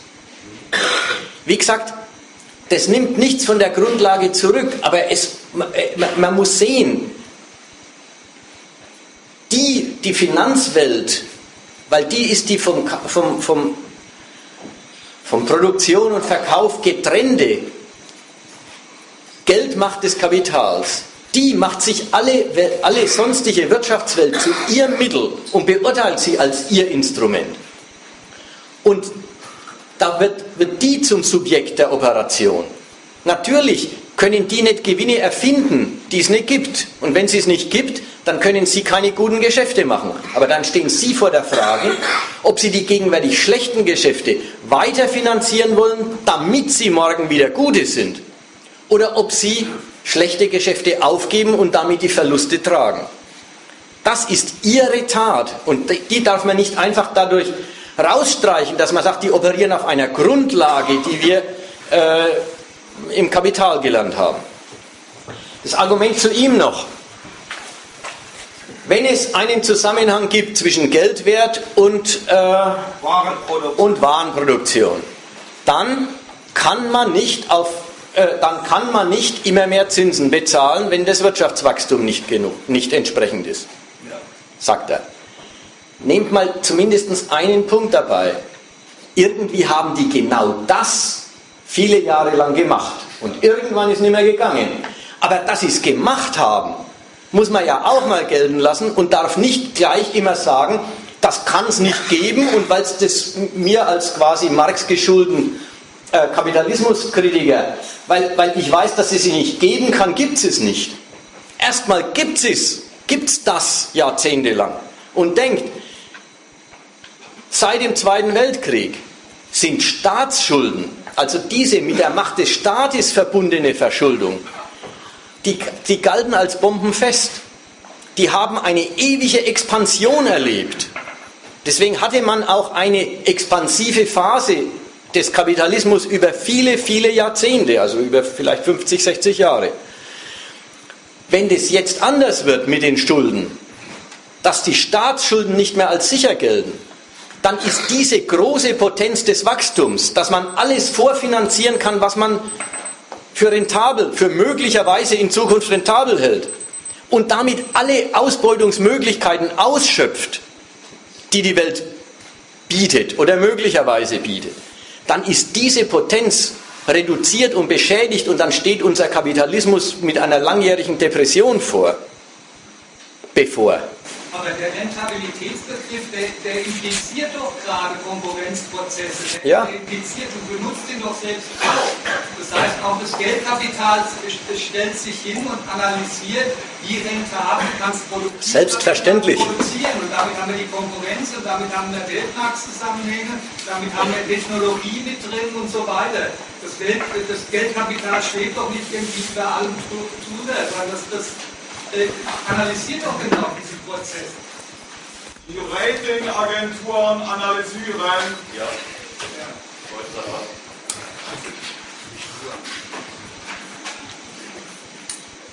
Jetzt muss ich sagen, ähm,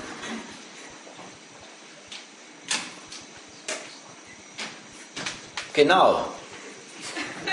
Der ich, äh, wieso habe ich den Eindruck erweckt oder wieso bekämpft ihr den Eindruck, ich würde sagen, die schweben über allen drüber und kümmern sich um nichts. Wie, wieso entsteht der Eindruck? Das, oder, das ist nicht die Behauptung. Die Behauptung ist, in dem fertigen Kapitalismus sind die die Agenturen der Kapitalmacht. Wo sie investieren, da gibt es Geld. Wo sie deinvestieren, sind Pleiten. Und natürlich investieren sie nur, wo sie Chancen sehen. Aber die Chancen, die Sie sehen, sind selber ein Produkt der Finanzmacht, die Sie wo reinbringen. Nur so viel wollte ich dazu sagen. Und das ist dann die Seite der autonomen Akkumulation. Sie geben den Rhythmus vor und die Welt muss nachziehen. Und dass sie nicht so nachzieht, wie die Finanzwelt Renditequellen behauptet und beansprucht, das merkt man als Krise. Finanzkrise ist gar nichts anderes als die Aufdeckung dessen, dass das Finanzwesen Verwertungsansprüche, Ansprüche auf Reichtumszuwachs längst schon als Wertpapiere, als wie wenn das schon feststünde, als feste Geldwerte handelt, die sich durch die Realität nicht bestätigen lassen. Das ist Finanzkrise, von denen dann die Akteure selber nicht mehr glauben, dass die einlösbar sind. Warum, sind, warum, wenn man will, ja, warum wächst denn eigentlich die Realwirtschaft nicht in dem Maß mit, wie die Finanzakteure Ansprüche auf zukünftigen Reichtum vermehren und Investitionsmittel vermehren? Ja, da ist der Fall der Profitrate eine Antwort. Aber der ist eine Antwort darauf, auf diese Diskrepanz. Die Leute verdienen nicht genug, um die, Überproduktion an Waren auch tatsächlich nachfragen zu können. Also die, politische, die politischen Konsequenzen, die sich aus diesen Sachen äh, ergeben, die sind schon unterschiedlich. Ja, dass ich sagen kann, okay, es wird ungeheuer viel produziert, ist das aber keiner da, der nachfragen kann. Ja, das, ist, das, das sagt äh, die, die Krisenhaftigkeit des Kapitalismus äh, äh, resultiert, jetzt nur mal beispielhaft, resultiert aus dieser ungleichen Einkommensverteilung. Bei euch resultiert die, oder in deiner Analyse resultiert die Krisenhaftigkeit daraus, äh, daraus, daraus, dass irgendein Finanzkapitalist plötzlich sagt, ich vertraue der Sache nicht mehr. Das, ist für mich, das hat für mich ganz unterschiedliche politische Konsequenzen. Ja, dann könnte man nämlich darüber nachdenken, naja, was, was im Moment ja auch teilweise passiert, äh, äh, beschneiden wir die, die, die Einflussmöglichkeiten der Ratingagenturen oder sonst was, damit die uns nicht einreden können, äh, äh, äh wir, wir, wir, können nicht vernünftig produzieren. Die, die Konsequenzen, die politischen Konsequenzen sind andere. Ja, allerdings. Jetzt, jetzt müssen wir das schauen. Willst du dazu was sagen? Ist es wirklich dazu gezielt? Sonst müssen wir an dem Thema bleiben und ich, ich, ich komme hinterher auf dich zurück. Okay. Also ich versuche das nochmal zusammenzufassen, damit alle äh, gehört haben. Hoffentlich habe ich es äh, ordentlich im Kopf. Helfen wir nochmal mit dem Einstieg. Die, die, zweite Seite mit den Ratingagenturen habe ich noch im Kopf. Ja, das wäre, das wäre die Sache, da denkt einer, es, wir können nichts mehr verlangen. Die andere Sache wäre, es wäre eine Überproduktion. Produktion. Nein, nein, ich weiß es, jetzt weiß ich wieder. Äh, die Leute verdienen nicht genug, das war das Argument. Ja. Also du benennst jetzt eine Krisenursache. Die Leute verdienen nicht genug, um die Warenproduktion aufzukaufen. Und der Satz ist meines Erachtens in seiner Totalität unbestreitbar. Aber in, seiner bestimmten Bezug, in seinem bestimmten Bezug auf die Krise äh, verkehrt und deswegen auch gleich sehr schnell konstruktiv gewinnen. Äh, da, da, hört man schon mehr raus, da machen wir die Mindestlöhne um 5% höher, dann äh, ist die Krise bewältigt. Dasselbe ähnlich mit Rating, Ratingagenturen. Also ich bin erstmal engagiert als Kritiker dieses Systems und die Frage, wenn wir Ratingagenturen an die Kette legen, äh, können wir dann das Misstrauen äh, dämpfen und, oder wäre es besser, wenn die nicht immer zu, oder wenn wir nicht mehr auf sie hören würden, was ja manchmal sogar der Schäuble sagt. Äh, so konstruktiv einmischen will ich mich vorläufig überhaupt nicht. Aber zur ersten Hälfte, zu dem Gedanken, die Leute verdienen zu wenig. Da muss ich eins sagen, und das ist vielleicht ganz wichtig. Wenn der Kapitalismus das bräuchte, dass die Arbeitskräfte die Waren umfassend aufkaufen. Habe ich schon öfter gesagt in ökonomischen Terminen. Dann hätten sie das mit dem Ausbeuten lieber gleich bleiben lassen sollen. Denn es ist das Wesen der Ausbeutung, dass die Arbeitskräfte das, was sie erzeugen, nicht zurückkaufen können.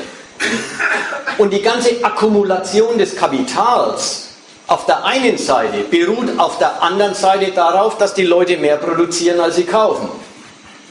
Insofern ist das ist das Wesen der gesamten, der gesamten Ausbeutungswirtschaft. Deren Erfolg über die Jahrzehnte und Jahrhunderte beweist, dass der Kapitalismus nicht daran zugrunde geht, dass die Leute die Waren nicht zurückkaufen können, die sie erzeugen. Wenn man ganz, ganz groß darüber sagen will, was ist der Widerspruch dieser Wirtschaft, dann kann man meinetwegen sagen, dass die Menschen produzieren und selber äh, und, und das produziert wird, als ob, gibt es ein Grundrisse-Zitat von Marx, als ob die Konsumptionskraft der Gesellschaft endlos wäre und dann werden alle Leute total knapp gehalten mit dem, was sie konsumieren können. Das ist ein Totalwiderspruch, aber ungeeignet, speziell die Krise zu erklären. Denn die spezielle Krise, also nicht die, nicht die spezielle Krise, sondern die Krise im Speziellen, die beruht darauf, die beruht wie die Konjunktur darauf, dass die Leute nicht zurückkaufen können, was sie produzieren. Beide Phasen beruhen gleichermaßen auf diesem Umstand. Also ist die Besonderheit der Krise aus diesem Umstand nicht zu erklären. Die Besonderheit der Krise kommt daran, dass das Kapital, und jetzt Fall der Profitrate, ja, durch die, durch die immer bessere Ausnutzung seiner Quelle Arbeit immer weniger Arbeit pro Kapital benutzt und damit auch die Quelle seiner Profite reduziert. So, das ist die Krise, wenn ich ans Realkapital denke. Aber, das Real, aber dieses, dieser Effekt der macht sich geltend als Unternehmen haben große Schwierigkeiten, aus Investitionen Gewinne zu machen. Und das ist ein Phänomen der Konkurrenz. Der eine schafft es besser, der andere schafft es schlechter. Der Zustand Krise ist was anderes. Das ist der Umschlag solcher Geschäfte und zwar durch den Kredit. Der Umschlag solcher Geschäfte, die als Konkurrenz ablaufen und mit besserer und schlechteren Ergebnissen beim einzelnen Konkurrenten äh, dastehen. Zu allgemein schlechte Geschäftsbedingungen dadurch, dass die Firmen nicht mehr an Geld rankommen. Den Unterschied wollte ich sagen. So, und jetzt, was war die zweite die Sache mit den Ratingagenturen? Ja, die Ratingagenturen lassen wir erstmal lieber weg. Nehmen wir es ganz billig. Zunächst gibt es Ratingagenturen deswegen, genau weil das Finanzwesen, und auch da muss man den Unterschied sehen zum Realkapital. Das Realkapital investiert Geld in Fabriken, in Anlagen und Arbeitskräfte und dann schauen sie, dass, Gewinn, dass sie einen Gewinn aus denen rausholen. Das Finanzkapital tritt andersrum an. Es tritt an mit, ich habe einen Renditeanspruch und tu so, als ob der auch schon erfüllt wäre. Ich handle mit Renditeansprüchen. Aber Sie wissen, dass es nicht stimmt. Und deswegen kalkulieren Sie in die Renditeansprüche, die Sie wie Geldwerte behandeln, kalkulieren Sie in die das Risiko, ob es überhaupt erfüllt wird, worauf Sie Anspruch haben, ein. Und die Bemessung des Risikos, dafür haben Sie ja extra Abteilung äh, äh, Expertise äh, sich gezüchtet, das sind die Ratingagenturen, die bemessen das Risiko. Und man weiß bei den äh, Ratingagenturen oft nicht, gerade nach der letzten Krise, ob die eigentlich mehr das Marktsentiment nachvollziehen, also nach dem Muster, wenn immer mehr denen misstrauen, dann misstrauen auch die Ratingagenturen, oder ob sie dem wirklich vorweglaufen. Aber egal, das, ist eine, das, ist ein, das entsteht aus dem Bedürfnis, spekulative Werte als Werte zu behandeln. Zu dem Bedürfnis gehört, dass man eine Einschätzung des Risikos, das man damit eingeht, auch hat. Jetzt möchte ich gerne den Punkt, den Punkt zumachen. Nochmal als, als Erinnerung. Nichts von der wirklichen Wirtschaft, von der Ausbeutung, von dem wirklich erzeugten Gewinn ist unwichtig oder überflüssig. Es ist nur so, alles das ist Mittel und Gegenstand der Geschäfte, derer, die die Geldmacht getrennt von ihrer produktiven Verwendung verwalten.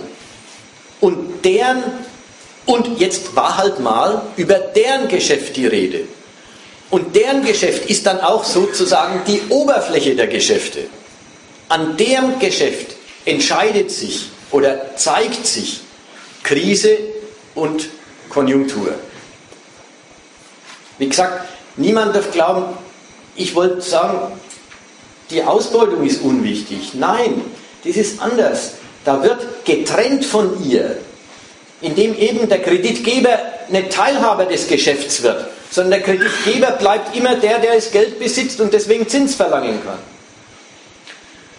Und er hält sich getrennt vom Geschäft und beansprucht die Resultate des Geschäfts, wie wenn sie ein Automat wären. Der Kreditgeber ist insofern auch gleichgültig gegen den Erfolg des Geschäfts. Der Kreditnehmer muss die Zinsen zahlen, ob er Gewinn gemacht hat oder nicht. Er muss die Zinsen sogar zahlen, unbeschadet dessen, ob er überhaupt ein Kapitalgeschäft betreibt oder nicht.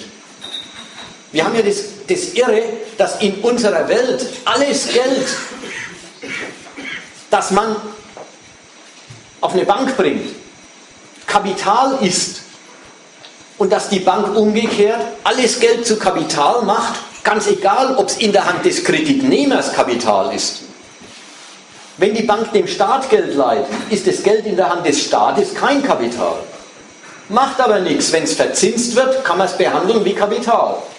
Und wenn die Bank dem Konsumenten Geld leiht, dann muss der Konsument den Kredit zurückzahlen und Zinsen drauf zahlen. Für ihn heißt es eigentlich, er kauft die Ware teurer, weil er sie jetzt braucht und jetzt kein Geld hat. Für ihn ist der Kredit überhaupt kein Mittel zur Bereicherung. Es ist vielmehr eine, eine Form der Verarmung für den Konsumenten. Aber in der Hand des, der Bank ist der Kredit, den sie an den Konsumenten gibt, kein schlechterer Kredit als der, den sie an den industriellen Kapitalisten gibt. Geld hat in unserer Welt das Recht auf Vermehrung, ganz egal, was der Kreditnehmer damit anstellt. Und über diese Absonderlichkeit war, ist geredet worden und ich habe mich auch bemüht, deutlich zu machen, diese Absonderlichkeit ist nicht nur eine Wirkung des Kapitalismus, sondern sie ist auch ein großes Schwungrad, eine große, äh, das ist äh, die, die Macht, die die berühmte Dynamik dieser Wirtschaft erzeugt. So, jetzt will ich Schluss machen damit. Jetzt kommen die Abteilungen 2 und die Abteilung 3 mit Europa. Die Staatsschuldenkrise hat in Europa ja nun den Charakter, nicht der Staat genießt keinen Kredit mehr, sondern manche der Euro-Staaten genießen keinen mehr, andere haben ihn noch. Nur deswegen gibt es überhaupt Rettung. Viele haben keinen mehr und wenige haben noch. Kann man sagen, ja.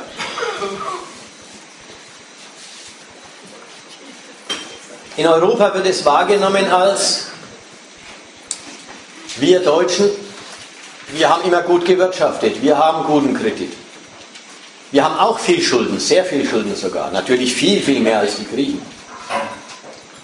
Aber unsere Schulden sind gute Schulden, weil die Verzinsungsfähigkeit dieses Staates nicht in Zweifel steht. Und weil die Verzinsungsfähigkeit nicht in Zweifel steht, kriegt der Staat immer wieder Kredit, wenn er ihn will. Und weil er ihn kriegt, wird er nie vor den Beweis gestellt, ob er ihn eigentlich zurückzahlen könnte, ohne dass er einen neuen kriegt. Notfalls wird die Gelddruckmaschine angeworfen. Augenblick.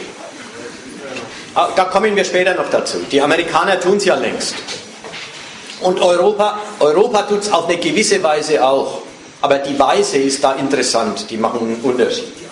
Ich muss ein bisschen zielstrebig machen, weil es natürlich schon spät ist nach der langen Debatte. Die Wahrnehmung in Europa, dass die Griechen schlecht gewirtschaftet haben, wir gut, die Griechen haben über ihre Verhältnisse gelebt, wir nicht und so weiter, die nimmt einfach ein Konkurrenzresultat. In Europa hat halt Deutschland, die, also die deutsche Industrie, die Kaufkraft in Griechenland ziemlich abgeschöpft.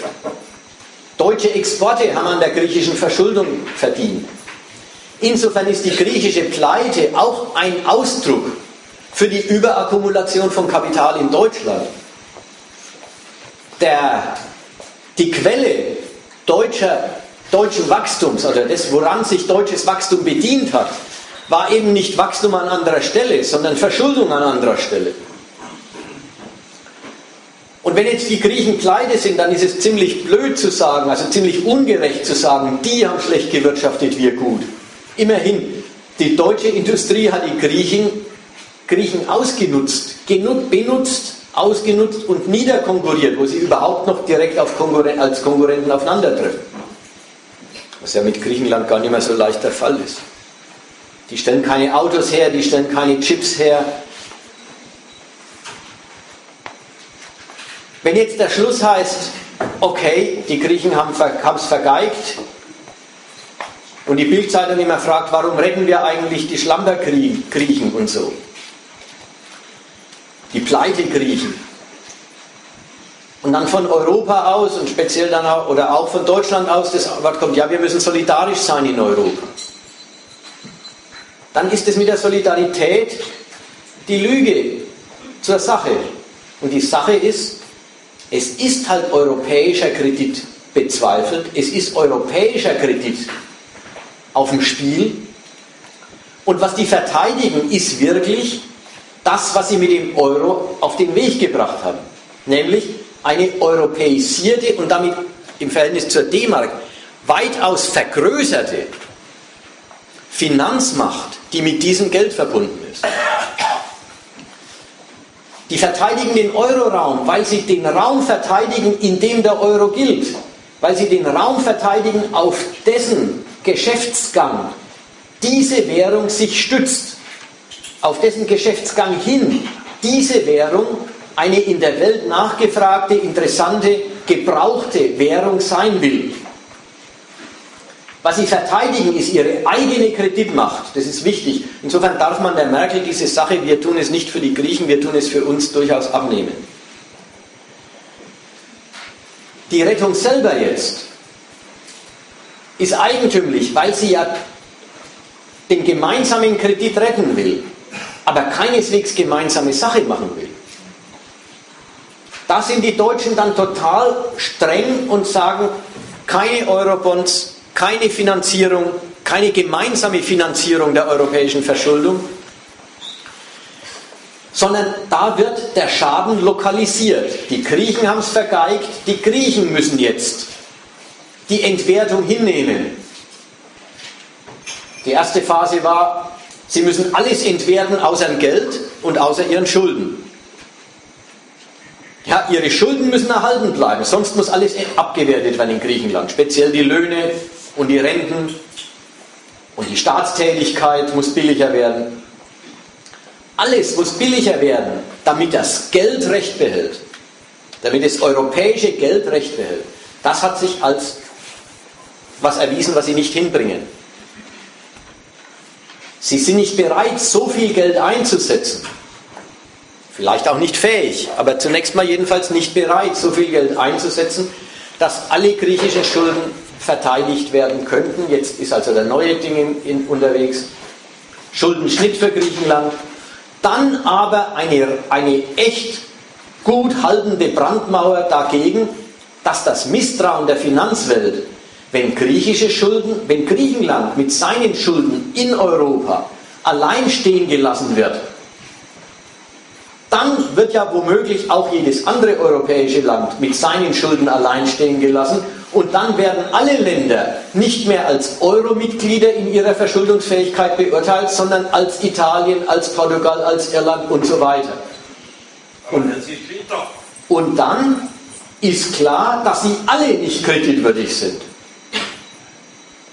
Deswegen ist jetzt der Schritt, Griechenland abwerten, tatsächlich griechische Schuld an Schuldenstreichung durchsetzen, dann aber einen, ja, was natürlich wieder wie bei der Bankenrettung, dann wieder einen riesen Fonds auflegen, der jetzt eine Billion haben soll oder wenigstens 700, 700 Milliarden, mit dem eine Versicherung an die Finanzwelt ergeht, spanische, italienische, irische Schulden die werden jedenfalls zu 100% verteidigt und nicht, wie die griechischen, in einen Schuldenschnitt entlassen. Dazu, oder das ist die eine Seite der Veränderung. Es braucht wirklich letzten Endes eine Totalgarantie, die die nach wie vor nicht geben. Speziell die Deutschen, auf die es so sehr ankommt. Eine Totalgarantie der Schulden der anderen. Das wäre mit den Eurobonds der Fall. Das wäre der Fall, wenn die EZB ermächtigt würde, die Schulden der Partnerstaaten, die eben am Markt keine Abnehmer mehr finden, aufzukaufen. Das wäre der Fall, wenn man überhaupt einen europäischen Finanzminister schaffen würde, der die europäischen Finanzen verwaltet. Das alles will Deutschland nicht. Es will einerseits den Euro retten, und andererseits den Unterschied des guten deutschen Kredits zu den schwächeren Krediten der anderen aufrechterhalten. Dazu jetzt einerseits der Fonds und andererseits die von Deutschland erzwungene ja, Enteignung der Haushaltssouveränität der anderen. Die müssen sich einen Kommissar gefallen lassen, die müssen sich die Schuldenbremse ins, äh, äh, Grund, in ihr Grundgesetz, in ihre Verfassung schreiben. Die müssen sich vom Europäischen Gerichtshof anklagen lassen, wenn sie da äh, Versäumnisse sich zu Schulden kommen lassen. Die müssen unter Aufsicht gestellt werden. Es ist eine Konsequenz, von der man einerseits sagen muss, die ist eigentlich logisch im Projekt des Euro drin. Der Standpunkt, man vergemeinschaftet die Geldhoheit also das Geld, die Währung, ist wirklich gemeinsamer Besitz und dann auch Ausdruck aller in Europa laufenden Geschäfte. Also die Verlässlichkeit, die Nachgefragtheit, die Attraktivität der Währung hängt ab von all dem Geschäftsgang, der in Europa halt so in, überall in Europa stattfindet. Und wenn da ein Land ausfällt, schädigt es die Attraktivität der Währung. Einerseits. Und andererseits, die Staatsschulden bleiben nationale Schuld, aber auch nationale Freiheit, sie zu machen. Dieser Widerspruch, der wird jetzt aufgelöst. Und er wird aufgelöst unter Zwang, weil er die Enteignung eigentlich, die Enteignung der Staaten über einen der allerletzten entscheidenden Punkte ihrer Souveränität ist. Eine Enteignung, die sie halt wirklich, die ihnen halt wirklich das antut, dass jetzt nicht mehr der Staat sein Geld benutzt, sondern dass die europäischen Staaten alle miteinander erstmal dem Geld, dem Gemeinschaftsgeld dienen müssen, dass sie dann, wenn es dem Geld gut geht, für sich benutzen können. Dazu richtet, ja, diese Enteignung ist eine Machtfrage. Insofern ist ein richtiger Machtkampf in Europa unterwegs. Ein Machtkampf, der mit folgenden Mitteln geführt wird. Nämlich mit dem Mittel, okay, Europa muss unbedingt beisammen bleiben, deutscher Standpunkt, aber eine wirklich verlässliche und umfassende Garantie, dass die Partner weitermachen können, dass, die Partner, äh, dass es weitergeht, kriegt keiner. Dieses Spiel, man stellt den Partnern die Hilfen in Aussicht, also Merkels große Tat im Augenblick. Man stellt den Partnern die Hilfen in Aussicht, verweigert die Hilfen, wenn die Partner die entsprechenden Souveränitätsverzichte nicht leisten, lässt dadurch die Krise wieder an einen neuen, äh, äh, einer, zum, zum, zum Zustand einer neuen Verschärfung geraten bis zur nächsten Katastrophe und kriegt dadurch die Kapitulation der Widerständigen. Aber immer bloß schrittweise. Das ist der Grund, warum die deutsche Politik sagt, ja, diese Krise ist noch lang nicht vorbei und die kann man nicht auf einmal lösen, die kann man nur in vielen Schritten lösen. Weil die Schritte, die Einrichtung eines neuen Verhältnisses in Europa sind, nämlich wirklich des Verhältnisses, dass nicht mehr die Staaten die Herren ihres Geldes sind, mit allen Konsequenzen, wenn sie es gebrauchen und dann die kapitalistische äh, Produktivität der Nation nicht entsprechend nachfolgt, dann findet halt äh, Inflation und Entwertung statt. Aber sie sind zunächst Herren ihres Geldes, die Länder. Und es sind sie auf die eigentümliche Weise auch jetzt noch. Dass die Wirkung am Geld zwar vergemeinschaftet ist, die Fähigkeit, Schulden zu machen, aber national bleibt. Und das soll sich aufhören. Und damit richten sie ein Verhältnis ein, das wirklich praktisch Europa über die Mitgliedstaaten stellt. Und das merken die alle. Und da wehren sie sich. Das Stellt, war ja so nicht geplant. Das ja, Europa war anders geplant. Man, es ist immer, eine, ist immer so eine Sache. Er sagt, es war so nicht geplant. Europa war anders konzipiert.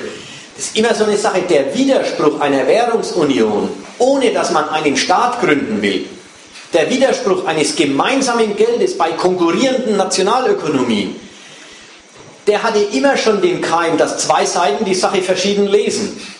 Für die Deutschen war das schon der damals erreichbare Grad von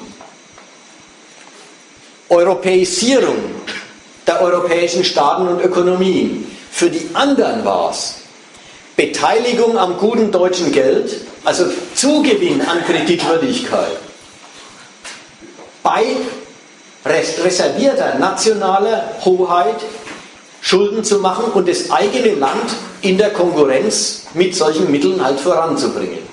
In der Standardkonkurrenz durch Verschuldung voranzubringen. Das war der gegensätzliche also der, die, die, gegensätzliche Zielsetzung, die in dem Konsens der, der in dem Konsens zur Währungsunion damals schon drinsteckt ist. Jetzt eklatiert er halt in der Krise und jetzt stehen die Deutschen, an denen alles hängt, auf dem Standpunkt, das ist nicht nur Scheiße, das schon auch, sondern das ist auch die Gelegenheit, die Umgestaltung Europas vorzunehmen, die bei der Gründung der Währungsunion nicht zu haben war. Und jetzt wird den Mitgliedstaaten was aufgezwungen, was wirklich die Umkehrung der kapitalistischen Normalität ist. Auch da denkt nochmal die, die, die Leute, die Bedenken haben mit dem Kreditwesen, ob das nicht äh, äh, eine falsche Abgehobenheit gegenüber dem Realkapital äh, ausdrückt. Staaten selber nutzen ihre Hoheit über ihr Geld, um Schulden zu machen und damit den Standard aufzumöbeln und sehen zu, ob der Erfolg, der sich darüber, der sich dann einstellt oder nicht, denn sie erzielen ihn nicht selber. Es ist ja bloß eine Option, die man Privatkapitalisten eröffnet, ob die die Investitionsgelegenheiten ergreifen wollen, ob die die Investitionsgelegenheiten attraktiver finden als in Nachbarländern, die ja dasselbe machen, auch mit Staatsschulden. Das haben ja die Staaten, die den Standard aufmöbeln und Infrastruktur und Wissenschaft und Glasfaserverkabelung fördern, das haben die ja alles nicht in der Hand. Sie machen Schulden, denn ohne das ist der Standard sowieso abgeschrieben. Ob der Standard aber wächst mit den Schulden, stellt sich hinterher raus. Und das erfahren die Staaten als Wirkung auf ihre Verschuldung und auf ihr Geld. In Europa wird jetzt eine Umkehrung der Reihenfolge erzwungen. Mit dem, dass mit den Maastricht-Kriterien jetzt zum ersten Mal, zum ersten Mal dann aber bitter ernst gemacht wird. Umkehrung der Reihenfolge, nämlich wirklich die Staaten dürfen sich nur im Maße ihres Wachstums verschulden. Da ist also nicht mehr die Verschuldung das Mittel des Wachstums, sondern das ohnehin stattgefundene Wachstum der Grad der erlaubten Verschuldung. Das ist wie ein Verbot, die Konkurrenz durch mutige Staatsverschuldung, die Konkurrenzlage durch mutige Staatsverschuldung nochmal umzukehren. Das ist eine Festschreibung der Siegerrolle der großen Industriemächte Europas. Das ist es, obwohl das gar nicht der letzte Zweck ist. Die, die, Deutschen, gerade wenn man dann Europa baut und den Standpunkt einnimmt, Europa muss als Standort in der Welt den Euro tragen und dem Euro äh, äh eine Mächtigkeit geben, dann ist der Standpunkt, die Deutschen wollen, dass die Italiener total verlieren, auch Quatsch. Es gibt jetzt in Deutschland ja beides. Die, die, Nachbarn müssen sparen, auf Teufel komm raus. Da werden Verarmungsprogramme durchgezogen, die ja immerhin einen Wahnsinnsbeweis leisten. Diese Staaten sind bereit, alles ihrer Kreditwürdigkeit, also den Ansprüchen des Finanzkapitals unterzuordnen. Das findet ja in Italien, in Griechenland, in Portugal und so weiter statt. Die, die, die machen sich als Staat billiger damit das Finanzkapital Zuspruch zu ihren Schulden wiederfindet. Und wenn ein Staat sich als Staat billiger macht, dann macht er zunächst einmal und ganz vor allem das Volk billiger. Da werden die Renten gekürzt und die Löhne im öffentlichen Sektor und die Löhne im Privatsektor und die ganzen Lizenzen für Taxifahrer und Apotheken und alles wird freigegeben, damit mehr Konkurrenz und Preissenkung und Senkung der Einkommen stattfindet, damit das Geld sich mehr lohnt. Also das findet ja statt. Als Wachstumsmittel ist das trotzdem nichts. Die Verschuldung nur dann zu genehmigen, wenn vorher Wachstum bewiesen worden ist. Das ist kein, keine Methode, Wachstum anzuleiern. Aber in Europa sind die sich im Moment sicher, das Vertrauen in den Willen solide zu sein, also mit, den, mit ein demonstrativer Wille solide zu sein, muss uns das Vertrauen des Finanzkapitals zurückbringen. Dann, dann sieht man, was wieder geht. Aber das ist jetzt jedenfalls wichtiger, als Wachstum in der Realwirtschaft anzuleiern, um auf die Weise die Schuldentragfähigkeit zu steigern. Man merkt da, wenn, die, wenn erstmal Finanzkrise ist, wenn erstmal die Finanzkapitalisten in die Staatsschulden kein Vertrauen mehr haben, dann gibt es keinen Königsweg mehr. Die einen sagen, dann muss man erst recht viel Schulden machen, die Amerikaner. Erst recht viel Schulden machen, dann wächst's. Und wenn es wächst, steigen die Steuereinnahmen und die Fähigkeit, die Schulden zu bedienen. In Europa ist jetzt die andere Linie gültig. Wenn das Finanzkapital in die Staaten, in die Staatsschulden keinen kein Vertrauen hat, weil das Wachstum zu gering ist für die Schulden oder weil die Einnahmen des Staats zu gering sind für die Ausgaben. Dann sagen die in Europa jetzt, dann muss man eben die Ausgaben des Staats so weit reduzieren, dass die Zinspflichten bedienbar werden. Es gibt da keinen, Weg. Jeder, jeder Weg hat seinen Widerspruch. Und man weiß es auch. Der eine Weg, noch mehr Schulden machen. Wäre ja ungefähr sowas wie den Weg, der in der Vergangenheit schon zur Überschuldung geführt hat, umso, um, umso entschlossener fortsetzen. Der umgekehrte Weg ist der umgekehrte Weg. Um der Schuldenbedienung willen die Quellen des Wachstums und der Steuereinkünfte reduzieren. Auch das verbessert den Schuldenstand nicht. Das merkt man an Griechenland, das gerade durch sein Sparprogramm in eine immer schlimmere Rezession rutscht. Spanien kann ich Ihnen auch sagen, ich habe das gerade mit aus El País heute, Ihren Bericht. Es ist eben nur eine Demonstration der Solidität und nicht die Rückkehr zur Solidität. Was aber nichts davon nimmt, dass diese Demonstrationen in einer brutalen Art und Weise den Völkern gegenüber durchgesetzt werden, dass es einem wirklich rausen kann.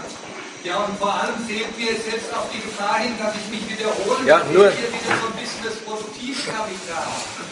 Im Moment wird doch hier eine neoliberale Politik gemacht. Das heißt also, die, die Löhne werden runtergedrückt und da ist Deutschland ja mit gutem Beispiel vorangegangen aus Konkurrenzgründen für das reproduktive, für das produktive Kapital. Das hat das Finanzkapital gar nichts mit zu tun. Erstmal geht es hier um die Konkurrenzfähigkeit des Euroraums um die, um die Konkurrenzprozesse, um, um, um, um Lohndrückung, um Verelendung der Leute. Davon hat das Finanzkapital überhaupt nichts. Das, betrifft erstmal das, betrifft das, das produktive Kapital und das betrifft den gesamten Euroraum.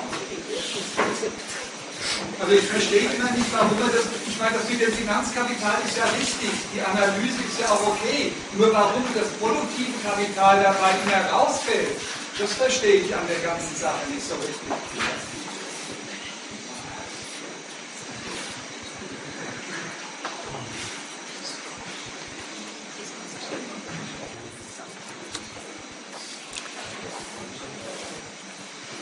Fällt nicht raus. Es ist halt auf, ich spreche sozusagen auf der Ebene, auf der die Ereignisse, auf der die Ereignisse stattfinden. Und die Erinnerung da an äh, neoliberale Politik, Lohnsenkung als, äh, als das Heilmittel oder als, die, die, ja, als quasi das Konkurrenzmittel der Nationen, ist in Europa äh, total in und Deutschland rühmt sich in der jetzigen Lage. Wie konsequent es die Arbeitsbevölkerung verarmt hat im letzten Jahrzehnt und wie sehr sich das auszahlt, worin? In der Kreditwürdigkeit der Nation. Also, dass, dass sie die, die, Arbeiter verarmt haben, dass sie den Niedriglohnsektor äh, mit Brachial, also mit Hartz IV und allem drum und dran eingeführt haben, das hat die Wirtschaft in der Konkurrenz in Europa und weltweit vorangebracht und hat dadurch Deutschland zu einem zuverlässigen Anlageplatz für Geld gemacht. Und das das die anderen, das heißt ja jetzt auch, die haben sich zu viel herausgenommen an Löhnen. Haben sie natürlich nicht. Bloß jetzt in der Krise zeigt sich, die anderen Staaten haben nicht so viel Wachstum gehabt wie Deutschland und sind deswegen als Schuldner bei den internationalen Käufern der Staatsschulden äh, naja, in Misskredit geraten. Entschuldigung, aber dann stimmt das, was du vorher gesagt hast, aber nicht so richtig. Weil du ja gesagt hast, senken jetzt Löhne und Sozialleistungen. Klar, kurzfristig führt es zum Zusammenbruch oder Rückgang der Wirtschaftsleistung. Aber das Ziel ist ja, dass sie genau das deutsche Modell kopieren, Löhne senken, damit sie dann auch exportfähig werden oder auf dem Weltmarkt überhaupt erst wieder eine exportfähige Position einnehmen können. Deswegen stimmt es ja so nicht so richtig, was du gesagt hast. Aber man müsste sagen, sie nehmen das sozusagen billig in Kauf, dass es jetzt eine Kontraktion gibt und haben die Hoffnung, mit niedrigen Löhnen und Sozialleistungen, genau wie Deutschland, irgendwelche fremden Märkte überfluten zu können. Äh, Das ist die Hoffnung. du, du musst, äh, äh, oder ich, ich, ähm, ich will es so sagen, die, die rabiate Sparerei der europäischen Staaten, die jetzt Geld, also Probleme mit ihren Staatsschulden haben, dieses Verarmungsprogramm, ähm, hat zynisch gesehen Folgendes an sich.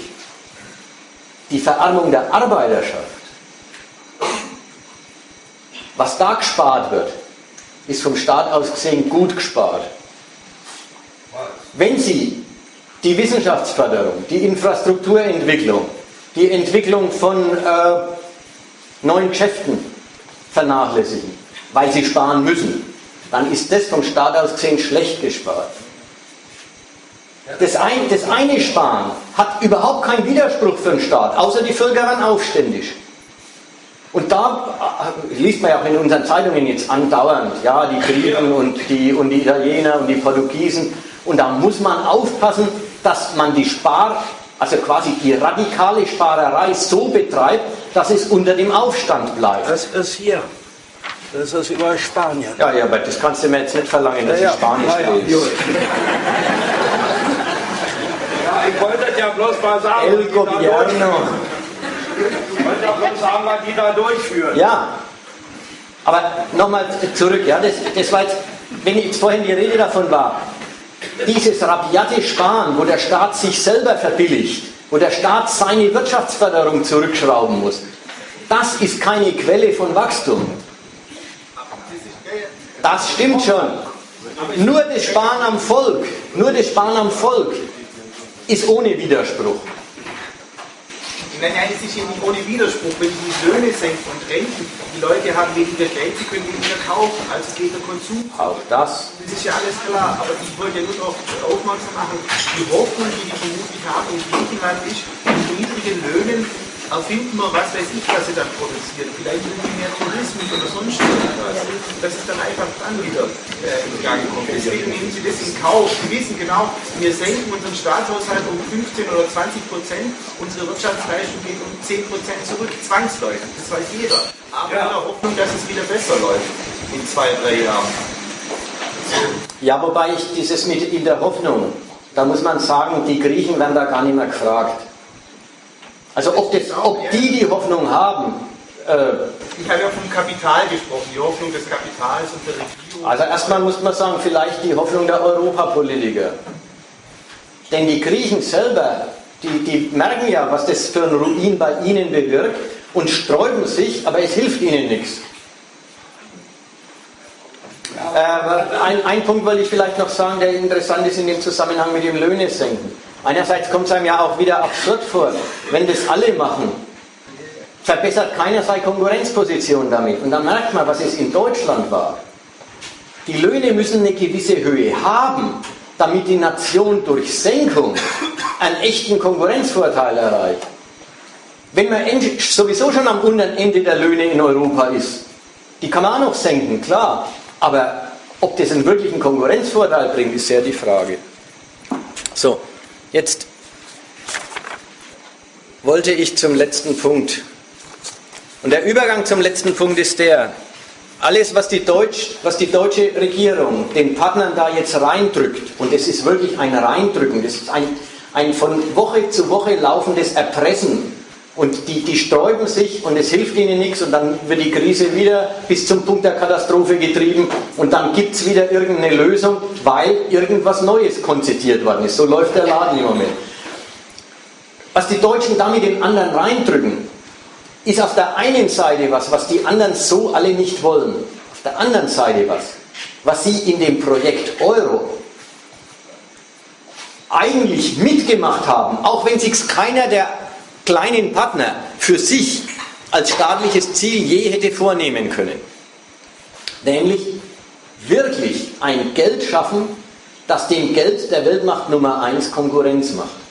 Das dem Geld der Weltmacht Nummer 1 einen Teil des Weltfinanzgeschäfts wegnimmt, dass diesem Geld einen Teil der Rolle wegnimmt, die darin besteht, Reservewährung anderer Staaten zu sein.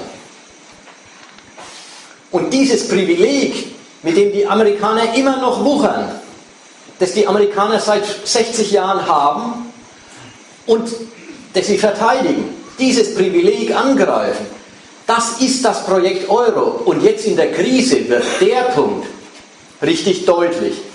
Die Partner werden jetzt quasi dem, einem Imperial, geldimperialistischen Projekt subsumiert, das sie sich nie hätten rausnehmen können, an dessen Erfolg sie aber teilhaben, wenn er gelingt.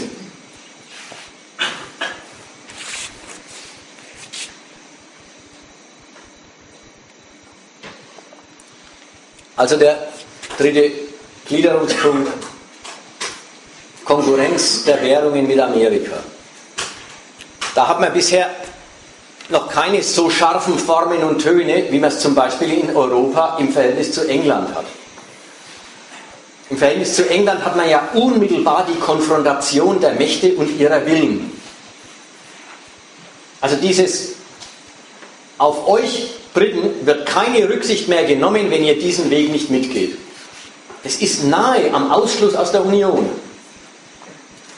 Und wir wissen auch alle, was das für eine enorme Krise ist. Solche Töne innerhalb der EU aufkommen zu lassen. Der Kampf um die europäische Geldmacht, so wie in Deutschland mit der Unterstützung Frankreichs führt, der duldet den Standpunkt der Briten, nämlich Europa als Nationalstaat für Nationalstaaten zu nutzen, der duldet diesen Standpunkt nicht mehr. Mit Amerika die äh, sind auf der Ebene der Diplomatie und der Töne solche Schärfen noch nicht zu vernehmen. Auf der Oberfläche dessen, was man täglich in der Zeitung liest, gibt es so Geschichten wie, die Europäer beklagen sich drüber, immer wenn wir was beschlossen haben, sagt der amerikanische Finanzminister, das reicht nicht und redet unsere neue Rettungsmaßnahme schlecht. Sowas gibt es schon als Beklagen. Umgekehrt gibt es von den Amerikanern die Klage, die Europäer hätten doch Kredit, speziell die Deutschen, und die sollten ihn einsetzen, die sollten gefälligst die Bazooka auspacken, also quasi das große Schießgerät, ist da gemeint. Bazooka ist ja Panzerfaust, wenn ich das richtig verstehe. Also das große Schießgerät auspacken und nicht bloß mit ihren Flinten die, äh, die, die, die Finanzkrise bekämpfen. Sie sollten gefälligst die Zentralbank alle Schulden aufkaufen lassen und jedenfalls mit Riesenprogrammen, die in die Billionen gehen und in, in mehrere Billionen, diese europäische Staatsschuldenkrise herauskaufen. Ähnlich geht es mit den Ratingagenturen. Da gibt es auch sehr oft und ganz schnell den Gedanken, wieder wird Frankreich, Österreich und so weiter das AAA aberkannt. Und wer ist es? Amerikanische Ratingagenturen. Wieder wird eine Maßnahme der europäischen Rettung äh, äh, bezweifelt und wer tut's? Amerikanische Agenturen. Die, die Zeitungen lancieren den Verdacht, da gibt es eine amerikanische Verschwörung, den Euro kaputt zu machen. Ja, ist das nicht so? Ja, durchaus. Durchaus. Ich will bloß sagen, diese Oberfläche mit diesem, der, der, der Geisner äh, meckert über die Inkonsequenz der europäischen Rettung und die Ratingagenturen äh, äh, aberkennen äh, des AAA, das ja übrigens den USA auch aberkannt haben. Äh, das sind quasi die, die oberflächlichen Seiten. Gehen wir mal auf den Stoff. Wie führen Sie Ihre Konkurrenz?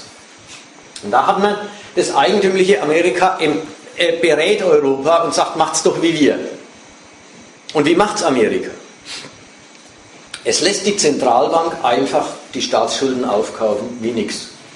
Nennen Sie Quantitative Easing und das nummerieren Sie. Jetzt sind schon bei der Nummer 3 und die Nummer 4 ist, glaube ich, in Aussicht oder ist die Nummer 2 und die Nummer 3 ist in Aussicht. Jedenfalls, die Staats die Staatsbank kauft die Staatsschulden auf. Und interessanterweise, das führt dazu, dass der Markt für Staatsschulden für amerikanische Staatsschulden stabilisiert wird. Also offenbar der Gedanke, Halter der Staatsschulden haben auch in Amerika Zweifel, ob sie mit diesem Papier eine Verwertungsquelle, eine zuverlässige Verwertungsquelle haben. Verlangen höhere Zinsen, wenn sie es überhaupt kaufen wollen, oder kaufen es nicht. Jetzt kauft es die Zentralbank auf.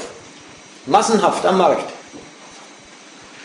Botschaft, naja, wenn es die Zentralbank kauft, dann kann man sich ja leisten, die zu behalten. Man kriegt es ja immer an wen los. Wenn der Staat sie vielleicht in irgendeiner Zukunft nicht mehr tilgen kann, solange es die Zentralbank kauft, ist es ein Wertpapier. Was in Amerika so funktioniert, würde in Ländern wie Zimbabwe oder Griechenland oder Schweden das entgegengesetzte Ergebnis haben. Dass die Zentralbank die Staatsschulden aufkauft, ist ungefähr die Ursünde der Geldpolitik. Eigentlich ist das das, was man immer mit Hitler bezeichnet, finanzpolitisch gesehen. Ja, der kleine Kreisverkehr.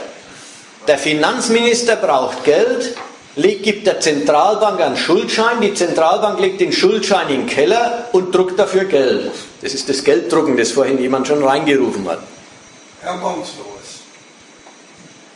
Bitte? Hemmungslos. Hemmungslos, ja, hemmungslos ist gut, weil der Unterschied zwischen gehemmt und hemmungslos ist jetzt ungefähr das, was auf, auf dem Spiel steht. Oder in, in, äh, die Frage ist, jedenfalls Amerika empfiehlt den Europäern eine Methode, die einerseits was leistet, nämlich, und das verlangen die Amerikaner, nämlich Europäische Invest Investments amerikanischer Banken sollen 100% geschützt und garantiert werden, denn die Schäden, die europäische Zusammenbrüche am amerikanischen Kreditwesen bewirken würden, äh, wären auch schon wieder systembedrohend. Oder der Fall, wenn wirklich die CDS, also die Credit Default Swaps, diese Versicherungen für Schuldpapiere, wenn die wirklich fällig würden, dann würden überwiegend amerikanische Banken die bezahlen müssen und wie gesagt, das wäre auch schon wieder ihr Aus. Also, einerseits verlangen die Amerikaner, die Europäer sollen, das verlangen die Europäer von den Amerikanern in umgekehrter Richtung genauso, sollen für ihre Schulden Sicherheiten geben, denn ihre eigenen Banken brauchen diese Stütze. Alles das übrigens ein Dokument, wie wenig Stützung diese Papiere in der Realwirtschaft und in dem realen, äh, in, in, in der realen Finanzmacht von Staaten im Sinn von Steuereinkünfte und Tilgungsfähigkeit, wie wenig Stützung die haben. Wenn alle sagen, ihr Europäer müsst unsere amerikanischen, müsst, müsst die Schulden, die wir von euch besitzen, garantieren, denn sonst sind wir pleite. Aber zweitens empfiehlt Amerika eine Methode, die ihm gelingt, aber anderen Staaten gar nicht gelingen kann, den Europäern als Heilmittel. Nämlich, lasst euer Zentralbank alles aufkaufen. Da benutzt Amerika eine eigentümliche, die eigentümliche Rolle ihres Dollars, Amerika, seines Dollars. Die Sonderrolle wird da benutzt besteht nämlich darin, dass die ganze Welt Dollar braucht, dass die ganze Welt auf Dollar angewiesen ist. Dollar hat. Und Dollar hat in jeder Menge. Aber wieso denn? Das verstehe ich nicht. Weil zum Beispiel bis zum heutigen, weil bis zum heutigen Tage der Handel zwischen Japan und China über Dollar abgewickelt wird. Aber ich habe heute gerade das Gegenteil gelesen. Nein, du hast gelesen, dass die anfangen, jetzt die, die Landeswährung auch als Handelsmedium ja. zu akzeptieren. Da liest du also, dass bis heute es umgekehrt war. Ja. ja. Das ganze, das ganze Öl der ganzen Welt, das ganze Öl der Ölstaaten wird verkauft und gehandelt gegen Dollar. Die, die Staaten der Welt haben ihre eigene Währung als weltgängig versichert, als Geld, das andere nehmen können, versichert dadurch, dass sie Dollar als Währungsreserven in ihren Tresoren halten, die Staatsbanken, damit sie, wenn die eigene Währung in Zweifel steht, sagen können, okay, wir können euch auch Dollar geben, wir haben gültiges Geld. Insofern ist Amerika der Stifter des Kredits auf der ganzen Welt. Und diese Rolle nutzen sie und vernutzen sie auf diese Tour. Die anderen sind gar nicht mehr scharf drauf, Dollar zu kriegen. Aber sie können nicht anders, solange es Alternativen nicht gibt. Sie sind, sie, sie sind mitgefangen, mitgehangen in der amerikanischen Schuldenaufblähung, wenn, der wenn die Staatsbank alles rauskauft. Und es hat den Effekt, dass vielleicht irgendeine Inflation rauskommt, aber es hat nicht den Effekt, dass der Dollar als Weltwährung gleich und unmittelbar abgestoßen wird von denen, die ihn haben. Nein, weil sie, weil sie auf Gedeih und Verderb erstmal auf ihn festgelegt sind. Lässt sich deren Haben des Dollars für die Amerikan von der amerikanischen Seite ausnutzen. Und die Entwertung denen auch mit quasi abgeben. Und dieses Privileg ist es, was Amerika benutzt, um seine Staatsschulden für über alle Zweifel erhaben darzustellen. Europa dagegen, der Euro und die Macher des Euro, und das ist immer vor allen Dingen Deutschland, haben den umgekehrten Standpunkt. Sie sind sozusagen die angreifende Seite in diesem Verhältnis. Amerika verlässt sich auf die Durchgesetztheit ihrer Währung, seiner Währung. Die Europäer sind die angreifende Seite darin. Sie wollen eine neue Weltwährung, die dollargleich ist, etablieren. Und sie müssen ökonomische Gründe für die Verlässlichkeit, weltweite Brauchbarkeit, für den Garantiecharakter des eigenen Geldes geben. Und deswegen treiben sie es bei all ihren Maßnahmen auf die eigentümliche Weise, dass sie bemüht sind, immer zu neue Formen von Kredit in die Landschaft zu setzen, den die Märkte nehmen.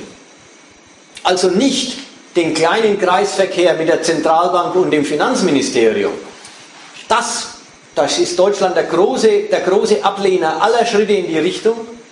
Und die, sind da, die, die wollen immer haben, nein, alle Schuldprojekte, Schulden- und Rettungsprojekte müssen mit Hilfe der Märkte und dadurch durch ihre Zustimmung und dadurch durch die Bestätigung, die diese Papiere dann von den Märkten erfahren, ablaufen. Gedacht ist, wir machen einen Fonds, den ESM oder den EFSF, und der wird von Staaten mit Garantie, von den Staaten, nicht von der Zentralbank, von den Staatshaushalten mit Garantien ausgestattet und mit den Garantien kann er Schulden aufnehmen. Und die Schulden sollen wiederkommen von privaten Investoren.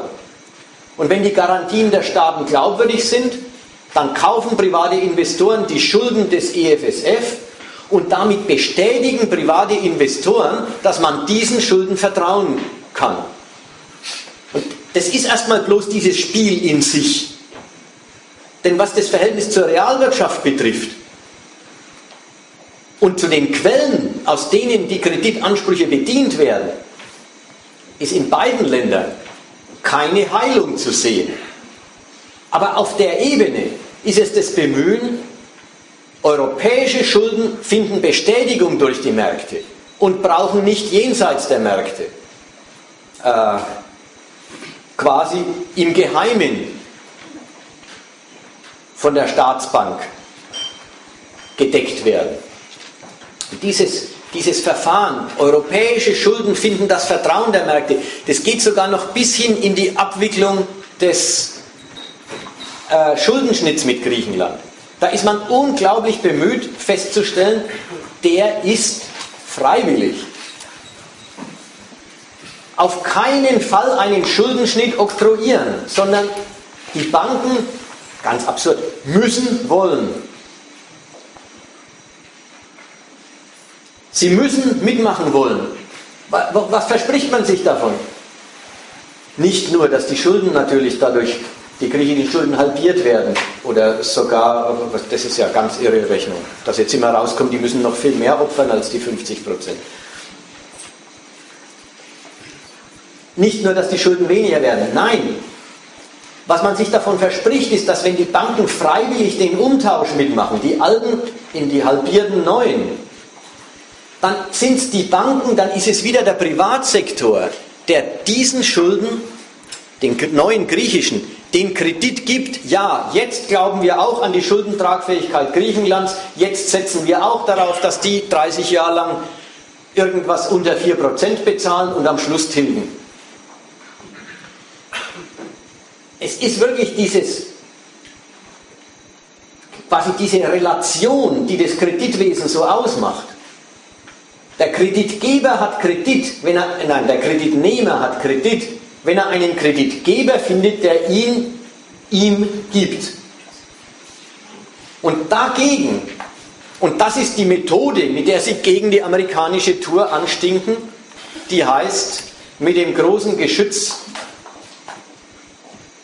auf die Krise losgehen und einfach alles aufkaufen. Also alle Papiere, die Private nicht mehr wollen, weil sie ihnen nicht mehr vertrauen, einfach vom Staat aufkaufen. Den Amis ist klar, wenn die Europäer das tun würden, hätte das auf den Euro eine andere Wirkung, als es auf den Dollar hat, obwohl es auf den Dollar auch schon auf die Dauer eine ruinöse Wirkung hat.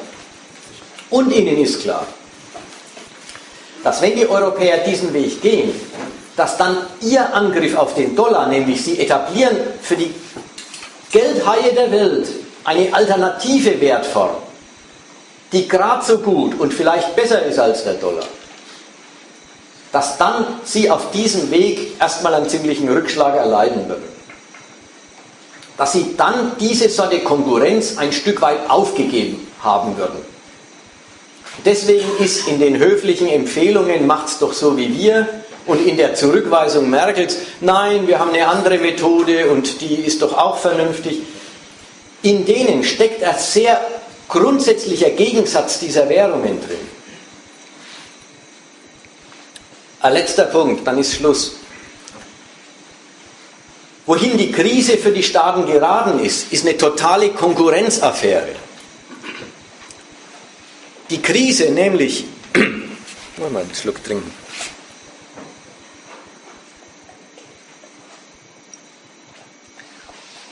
Die Krise, nämlich Geldkapital lohnt sich nicht mehr, weil die Emittenten von Papieren und die Käufer von Papieren an die Einlösbarkeit dieser, dieser Renditepflichten, die hängt an der Realwirtschaft, nicht, nicht in genügendem Ausmaß glauben. Das ist die Krise. Es gibt zu viel Ansprüche auf zukünftigen Reichtum der nicht bedient, die nicht bedient werden können. Das ist die Krise. Geraden ist sie zu einer totalen Konkurrenzaffäre der Nationen. Die Heilung dieser Krise, zynisch gesprochen, besteht im Durchstreichen all der nicht einlösbaren Ansprüche. Und diese Heilung darf auf keinen Fall sein. Denn die Durchstreichung ist die Zerstörung der Finanzmacht des jeweiligen Landes bzw. Der, der, jeweiligen äh, Finanzbranche. Das muss man erstmal sehen. Die, die Durchstreichung, dass, dass die Renditequellen wieder taugen für die Renditeansprüche. Die Durchstreichung ist dasselbe wie die Zerstörung der Akkumulation des Geldreichtums, um den es doch geht. Und deswegen ist die Heilung für keine eine Heilung, sondern die Katastrophe, die zu vermeiden ist. Und deswegen ist umgekehrt die Krisenpolitik das Gegenteil von Krisenbewältigung. Krisenpolitik ist nämlich das Bemühen drum, deine Rede, ist das Bemühen drum, keine Entwertung bei uns, sondern anderswo. Und dort möglichst schadlos für unsere Ansprüche. Immerhin ist es ja ein globales Finanzsystem, man ist immer mit erwischt. Also dieser Punkt, es ist zu einer Konkurrenzaffäre geworden, wo, wo jede der großen Geldmächte, die Europäer und die Amis, wo jede der großen Geldmächte praktisch all ihre Macht einsetzt, damit Schuldenstreichung bei ihnen, damit Entwertung bei ihnen unterbleibt. Das ist die Weise, wie die Akkumulation von Anspruchstiteln sich immer weiter von den Quellen entfernt, aus denen sie bedient werden müssen. Also die Krise bleibt uns noch eine Weile erhalten, weil die Krisenpolitik überhaupt nicht auf Beseitigung der Krise, sondern auf Abwendung der Krise von uns und Hinwendung zu anderen zielt. So, jetzt mal Punkt und dann können wir wieder einsteigen ins äh, Diskutieren zu dem ganzen Komplex. Ja, also ich, wollt, ich will ja da also erstmal gar nicht widersprechen, dass es natürlich nicht geht, die Krise beizulegen, sondern ähm, diese für die Banken, also das aufrechtzuerhalten. Aber ich finde, du hast immer einen Punkt, beziehungsweise der ist auch durch, durchgeschrieben. Ich sag's dann nochmal. Du hast den ein bisschen vernachlässigt. Und zwar eben, dass es eine Hierarchie gibt. Also offensichtlich zwischen Europa und den USA. Und eine Hierarchie, also innerhalb Europa nach unten ist, nach Griechenland. Und auch eine Hierarchie, und ich finde, ist, ist, bin ich am allerwenigsten kommt, zwischen den Finanzmärkten oder den Finanzinstitutionen und dem Staat. Denn du hast es so dargestellt, der Staat, der, der steht ein für die, für die Banken und die Banken stehen ein für den Staat. Ja, das ist auch nicht falsch.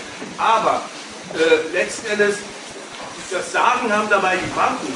Und ich meine, es ist immer noch so, dass jede Menge Profite gemacht werden in der Krise. Und zwar, es, äh, es sind eben nicht so, dass alle Banken pleite gehen, sondern bestimmte Banken überstehen die Krise bisher. Also zum Beispiel die Deutsche Bank. Da war vor drei Jahren, hat die Merkel gefragt, nachdem Ackermann gesagt hat, Sie müssen die Banken retten, ja, wie viel wollen Sie denn haben? Da hat er gesagt, ich will gar nichts haben.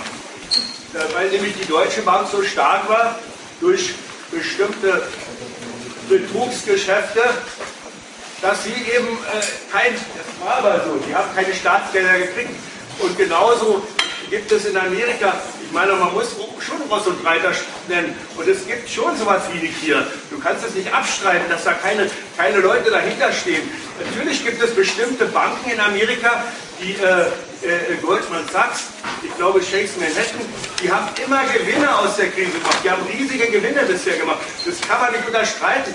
Und ich finde, sowas muss man auch sagen, in dem Sinne, dass äh, wir, das Volk, uns dagegen organisieren können. Denn sonst bleibt das alles nur ein Glasperlenspiel. Also so, das läuft so, das läuft so. Ja, gut, okay. Gegen Kapitalismus muss ich ausnehmen. Ja, nein, die Banken sind doch im Moment die, die führende, die, das Finanzkapital ist doch die führende Macht im Kapitalismus.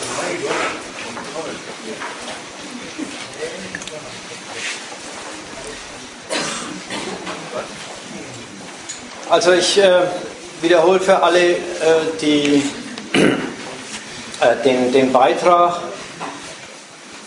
Es, äh, es ist ihm was äh, zu kurz gekommen, nämlich ich hätte, ich habe gesagt, ist ja auch so, äh, die Macht der Banken beruht auf den staatlichen Lizenzen und Betreuungsakten für sie und die Macht der Staaten beruht auf den auf dem Kredit, den die Banken ihnen einräumen. Sie stützen einander. Jetzt hat er gemeint, äh, er möchte nicht haben, dass die Hierarchie dabei eingeebnet wird.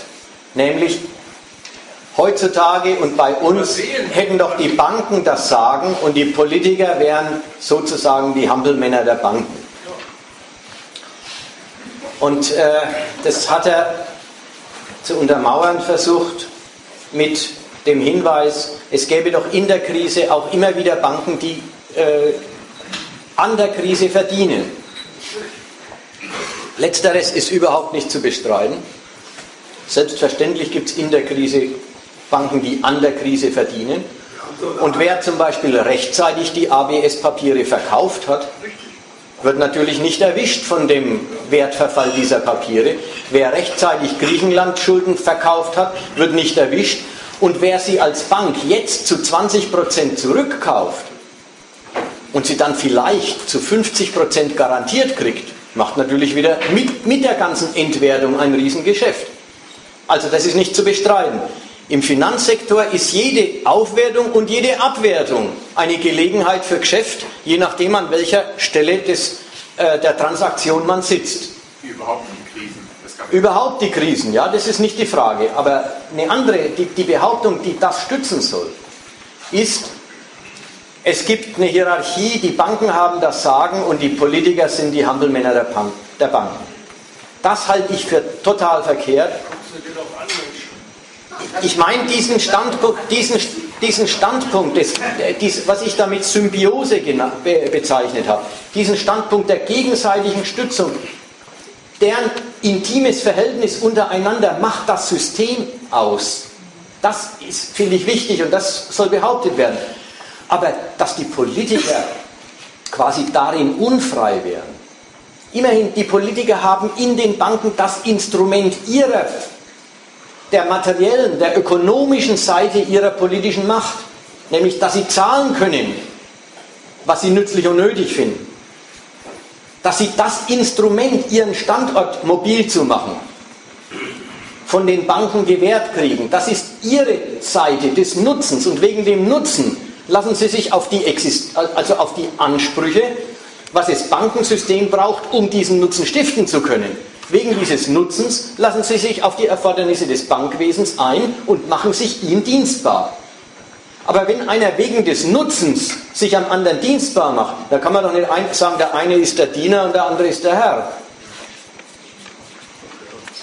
Der Standpunkt. Der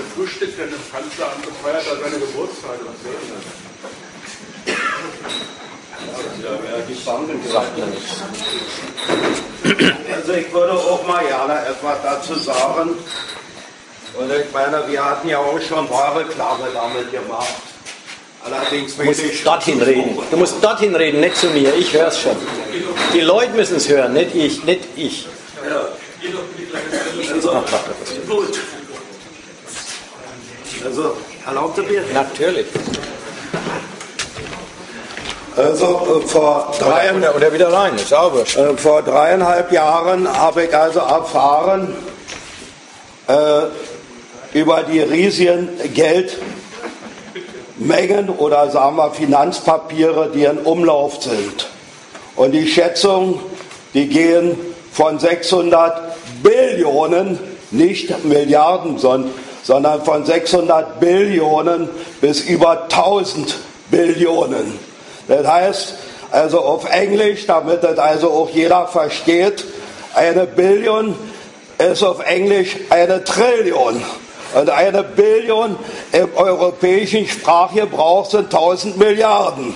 Und die Schätzungen, die im Umlauf sind über die Menge der Finanzpapiere, also allein die USA sollen davon 600 Billionen, das heißt 600 1000 Milliarden untergebracht haben in der Welt. Nun kann man natürlich nur darüber spekulieren, wo die eigentlich geblieben sind.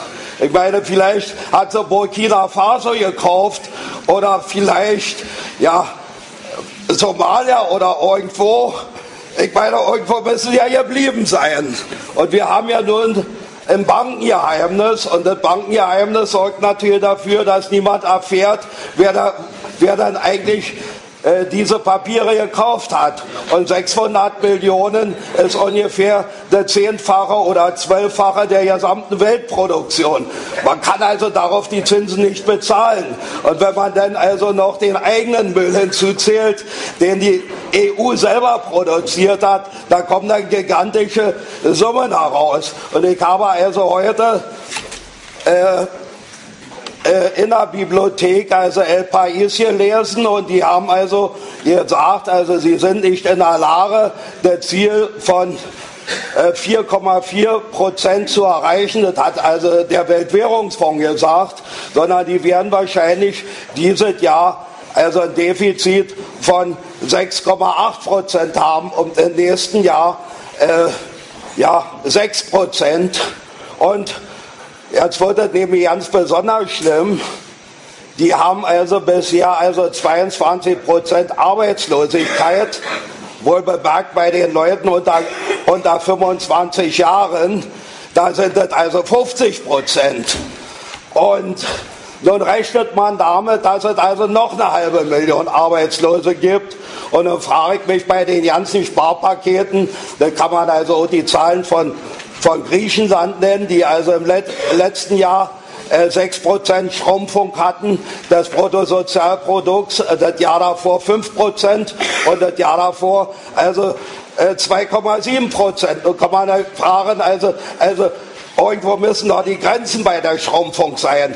Äh, der, und in Spanien rechnet man also dieses Jahr mit weit über 23 Prozent Arbeitslosigkeit. Man glaubt also, dass mindestens noch eine halbe Million Arbeitsplätze verloren gehen. Ich frage mich also, wo man da noch sparen will und wann also der Aufstand der Bevölkerung beginnt. Das war jetzt die Frage. Und ich meine, äh, es ist ja nicht das Einzelland, Griechenland, Spanien, es ist Irland, es ist also äh, Portugal. Alle diese Länder, die sind nicht mehr äh, konkurrenzfähig, die können also dieses Sparprogramm nicht durchführen. Aber jedenfalls ist es unmöglich, also diese Summe zu erwirtschaften. Also deshalb hilft also eigentlich nur noch ein Schuldenschnitt. Und je schneller der geschieht, ich meine im ganzen EU-Raum, nicht, nicht nur in Griechenland, je schneller der geschieht und je schneller der ganze Müll aus den Banken rausfliegt, desto besser ist es. Vielleicht kann man dann wenigstens noch die Kleinsparer retten. Uns rennt aber die Zeit davon.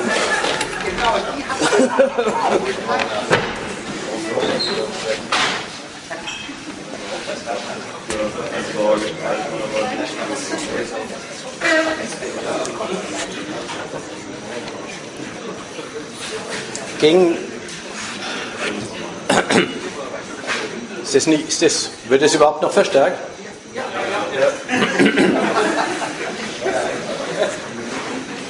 Gegen die, gegen die Schilderung der Verhältnisse in Spanien und so weiter ist ja überhaupt nichts einzuwenden. Äh, es ist so ein bisschen die Frage, was man daraus äh, für Konsequenz zieht. Es ist die, ja, Schuldenschnitt. Äh, ich habe es auch aus den vorigen Formulierungen, die können nicht mehr sparen und so. Das sind so Formulierungen, die, äh, da ist man schon sehr eingemischt in die Frage, äh, wo werden in dem Haushalt eventuell noch Streichposten? Und dann kommen wir zum Schluss, gibt es keine mehr. Ich, ich, es ist mir viel wichtiger und äh, lieber zu sagen, schaut mal, so kalkulieren diese Staaten mit, ihren, mit, mit der Reproduktion ihrer Gesellschaft. Alles muss sich fürs Finanzkapital rentieren, jetzt sogar in der noch höheren Fassung. Alles muss sich so rentieren, dass der Staat beim Finanzkapital seinen Kredit rettet. Dem wird alles untergeordnet. Und dafür wird in Ländern ein, ein, ein Grad von sozialer Verelendung als halb notwendigen Schritt äh, ja, nicht bloß in Kauf genommen, sondern herbeigeführt. Tja, der, der diese brutale Unterordnung des ganzen Lebens der Nation unter die Rendite aufs Geld auf eine Weise veranschaulicht, die, die quasi radikaler nicht mehr zu machen ist. Und dann möchte ich sagen, dann ist dieses so läuft der Laden hier. Darum geht es also. Und dann sollen sich die Leute fragen, ob sie, dem, äh, ob sie sich dem zur Verfügung stellen wollen oder nicht. Ob sie darauf ihre Hoffnungen auf Reproduktion, auf einen Lebensunterhalt und so weiter setzen wollen. Das ist eine andere Stellung als die Stellung, die können nicht mehr sparen oder ein Schuldenschnitt würde uns helfen. Da, betreibt man sich in, in, den bürgerlichen Alternativen rum. Ein Schuldenschnitt würde uns helfen. Das ist doch eine Revolution. Hast du doch selber gesagt. Das wäre eine Revolution. Aber ein Schuldenschnitt ist keine Revolution. Natürlich, das ist, Ach, Quatsch. Weil, weil das Finanzkapital das nicht will, kann man nicht nur mit einer Revolution durchsetzen. Aber, aber ach, auch das stimmt nicht. Wie viel, wie viel Schuldenschnitte haben die Deutschen im letzten Jahrhundert erlebt? Mindestens zwei, wenn nicht drei. Ist wurscht, ob man, wenn man die DDR mit dazu rechnet. Und waren das Revolutionen? Die Staatsmacht sagt eines Tages, okay, ich gebe es zu, ich kann für all die Schulden nicht mehr gerade stehen. Das Geld, das darauf lautet, ich gebe es zu, ist nichts wert. Jetzt machen wir einen Punkt und fangen von vorn an. So, und dann kriegt jeder 40 Euro und dann muss man von vorn anfangen. Dann, ist, dann sind alle privaten Ersparnisse entwertet, dann sind die Banken erstmal entmachtet, klar, die haben keine Kreditmacht mehr. Nur noch die Staatsmacht gibt Geld aus und sagt so, schaut mal, wie er daraus wieder einen Kapitalismus macht. Und wenn die Ordnung aufrechterhalten wird, dann geht es sogar. Wie ärmlich oder nicht ärmlich ist eine andere Frage, aber überhaupt, das geht. Und auch in Griechenland bleibt das System erhalten, wenn der Schuldenschnitt passiert. Also bitte, das sind Alternativen, da meine ich, die gehen uns nichts an. Und, und ob sie was nützen, ob sie was nützen im Sinne der Staatsräson dort, ist eine ganz andere Frage. Also die mir aber egal ist. Also weitermachen wie bisher, ja? Also weitermachen wie bisher. Also jedes Jahr die Banken retten oder öfter. Also ich will jetzt, ich wollte mal ganz kurz äh, zu der vorherigen Kritik, die von Ihnen gekommen ist, nämlich äh, die Frau Merkel wäre sowas wie das Schoßhündchen von Herrn Ackermann. Und äh, das wäre jetzt so ungefähr eine gemeinschaftliche Kritik, die wir an der deutschen Politik haben, nochmal aufwerfen. Nämlich beim, äh, soll sich schon mal klar machen, warum die Merkel in welche Position und welche Machtposition sie sich auch über diese Krise genommen hat. Dass sie nämlich erstens gar nicht irgendwie äh, die Not ersichtlich hat, sie jedenfalls keineswegs so praktiziert, sie müsste den Herrn Ackermann um irgendetwas anbetteln, sondern sie will das Finanzkapital insgesamt beeindrucken und mit was? Unter anderem nicht nur mit dem deutschen Wachstum, sondern dass sie auch fähig ist, innerhalb von Europa mit äh, Hilfe Frankreichs inzwischen alle anderen europäischen äh, Nationen auf einen Kurs zu bringen, der überhaupt das Projekt Euro als äh, konkurrenzfähige, mitten in der Krise konkurrenzfähige Währung zu dem Dollar aufzubauen. Warum macht sie das? Also kommt was anderes raus, als sie ist ein ein Schoßhündchen von Herrn Ackermann. Erstens nimmt sie äh, sehr wohl zur Kenntnis, welche materiellen Vorteile äh, die Krise für die Staatsverschuldung von Deutschland heißt.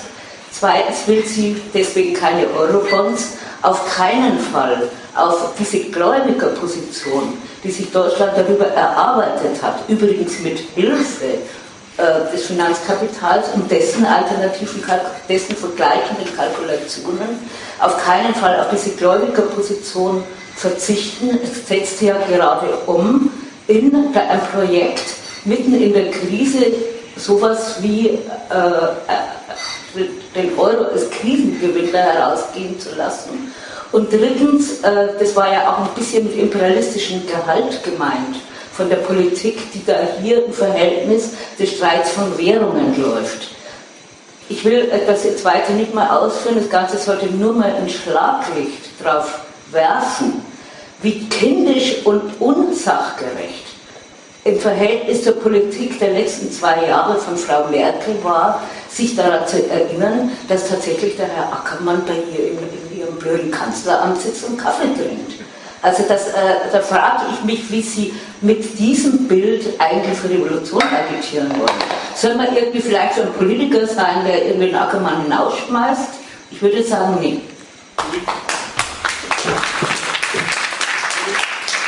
Politik wird immer von Personen gemacht. Das kann man nicht einfach davon abstrahieren.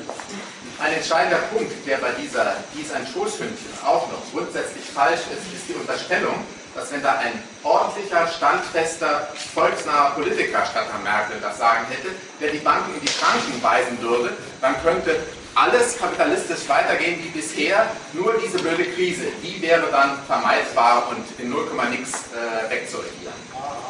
Das geht eben nicht. Was ist eure Aktion? Was ist, eure, was ist euer Handeln? Die Alternative ist jedes Jahr die Banken zu retten. Oder öfter. Was ist, das, nein, was ist, was ist die Handlung dieser Gruppe? Was stellen Sie sich vor? Was ist die Aktion, die politische Aktion dieser Gruppe? Die Aktion besteht, äh, die Aktion besteht darin, jetzt halt an diesem Moment der Politik, das auch das Leben der Leute total bestimmt, zu zeigen, wie unverträglich nicht nur irgendeine Wirkung, sondern das ganze Prinzip dieser äh, Wirtschaftsweise und Staatsform für die Leute ist. Das ist, die, das ist der Aufruf zur Revolution. Und wenn wir in so, in so Debatten jetzt so kleine Kontroversen, so kleine Kontroversen führen, dann sind sie, dann sind sie eigentlich Versuche zu zeigen, dass das Herz an Alternativen der Verwaltung des Kapitalismus zu hängen, ein Schuldenschnitt oder Banken in Staatshand oder äh, ja, wären ja jetzt so die Alternativen, sagen wir mal. Äh, die, die, reichen überhaupt nicht ran an die, äh, an die Gegensätzlichkeit dieser Ordnung gegen das einfachste, primitivste äh, Bedürfnis nach sicherer und bequemer Existenz. Also wenn wir hier Kontroversen führen, dann sind es Kontroversen, also wenn sie politisch sind und nicht bloß Kontroversen in Sachen, erklärst du das richtig, erklärst du das verkehrt, äh, dann sind es Kontroversen über die Hoffnung, sagen wir, der Linkspartei, auch an dieser Stelle Politikfähigkeit zu beweisen und mitten in der Verwaltung des Kapitalismus eine Alternative, die irgendwas für sich hätte, aufzeigen zu wollen. Nein, wir wollen sagen, der, der, dieses System muss abgeschafft werden und wir hätten gern, dass der Wille zu der Abschaffung zunimmt. Und das geht nicht über lauter Hoffnungen auf eine bessere Politik. Und das, das in die Richtung zieht, in die Richtung zieht, die, zieht es hin und her da. Ich möchte mal etwas dazu noch sagen. Bitte gern.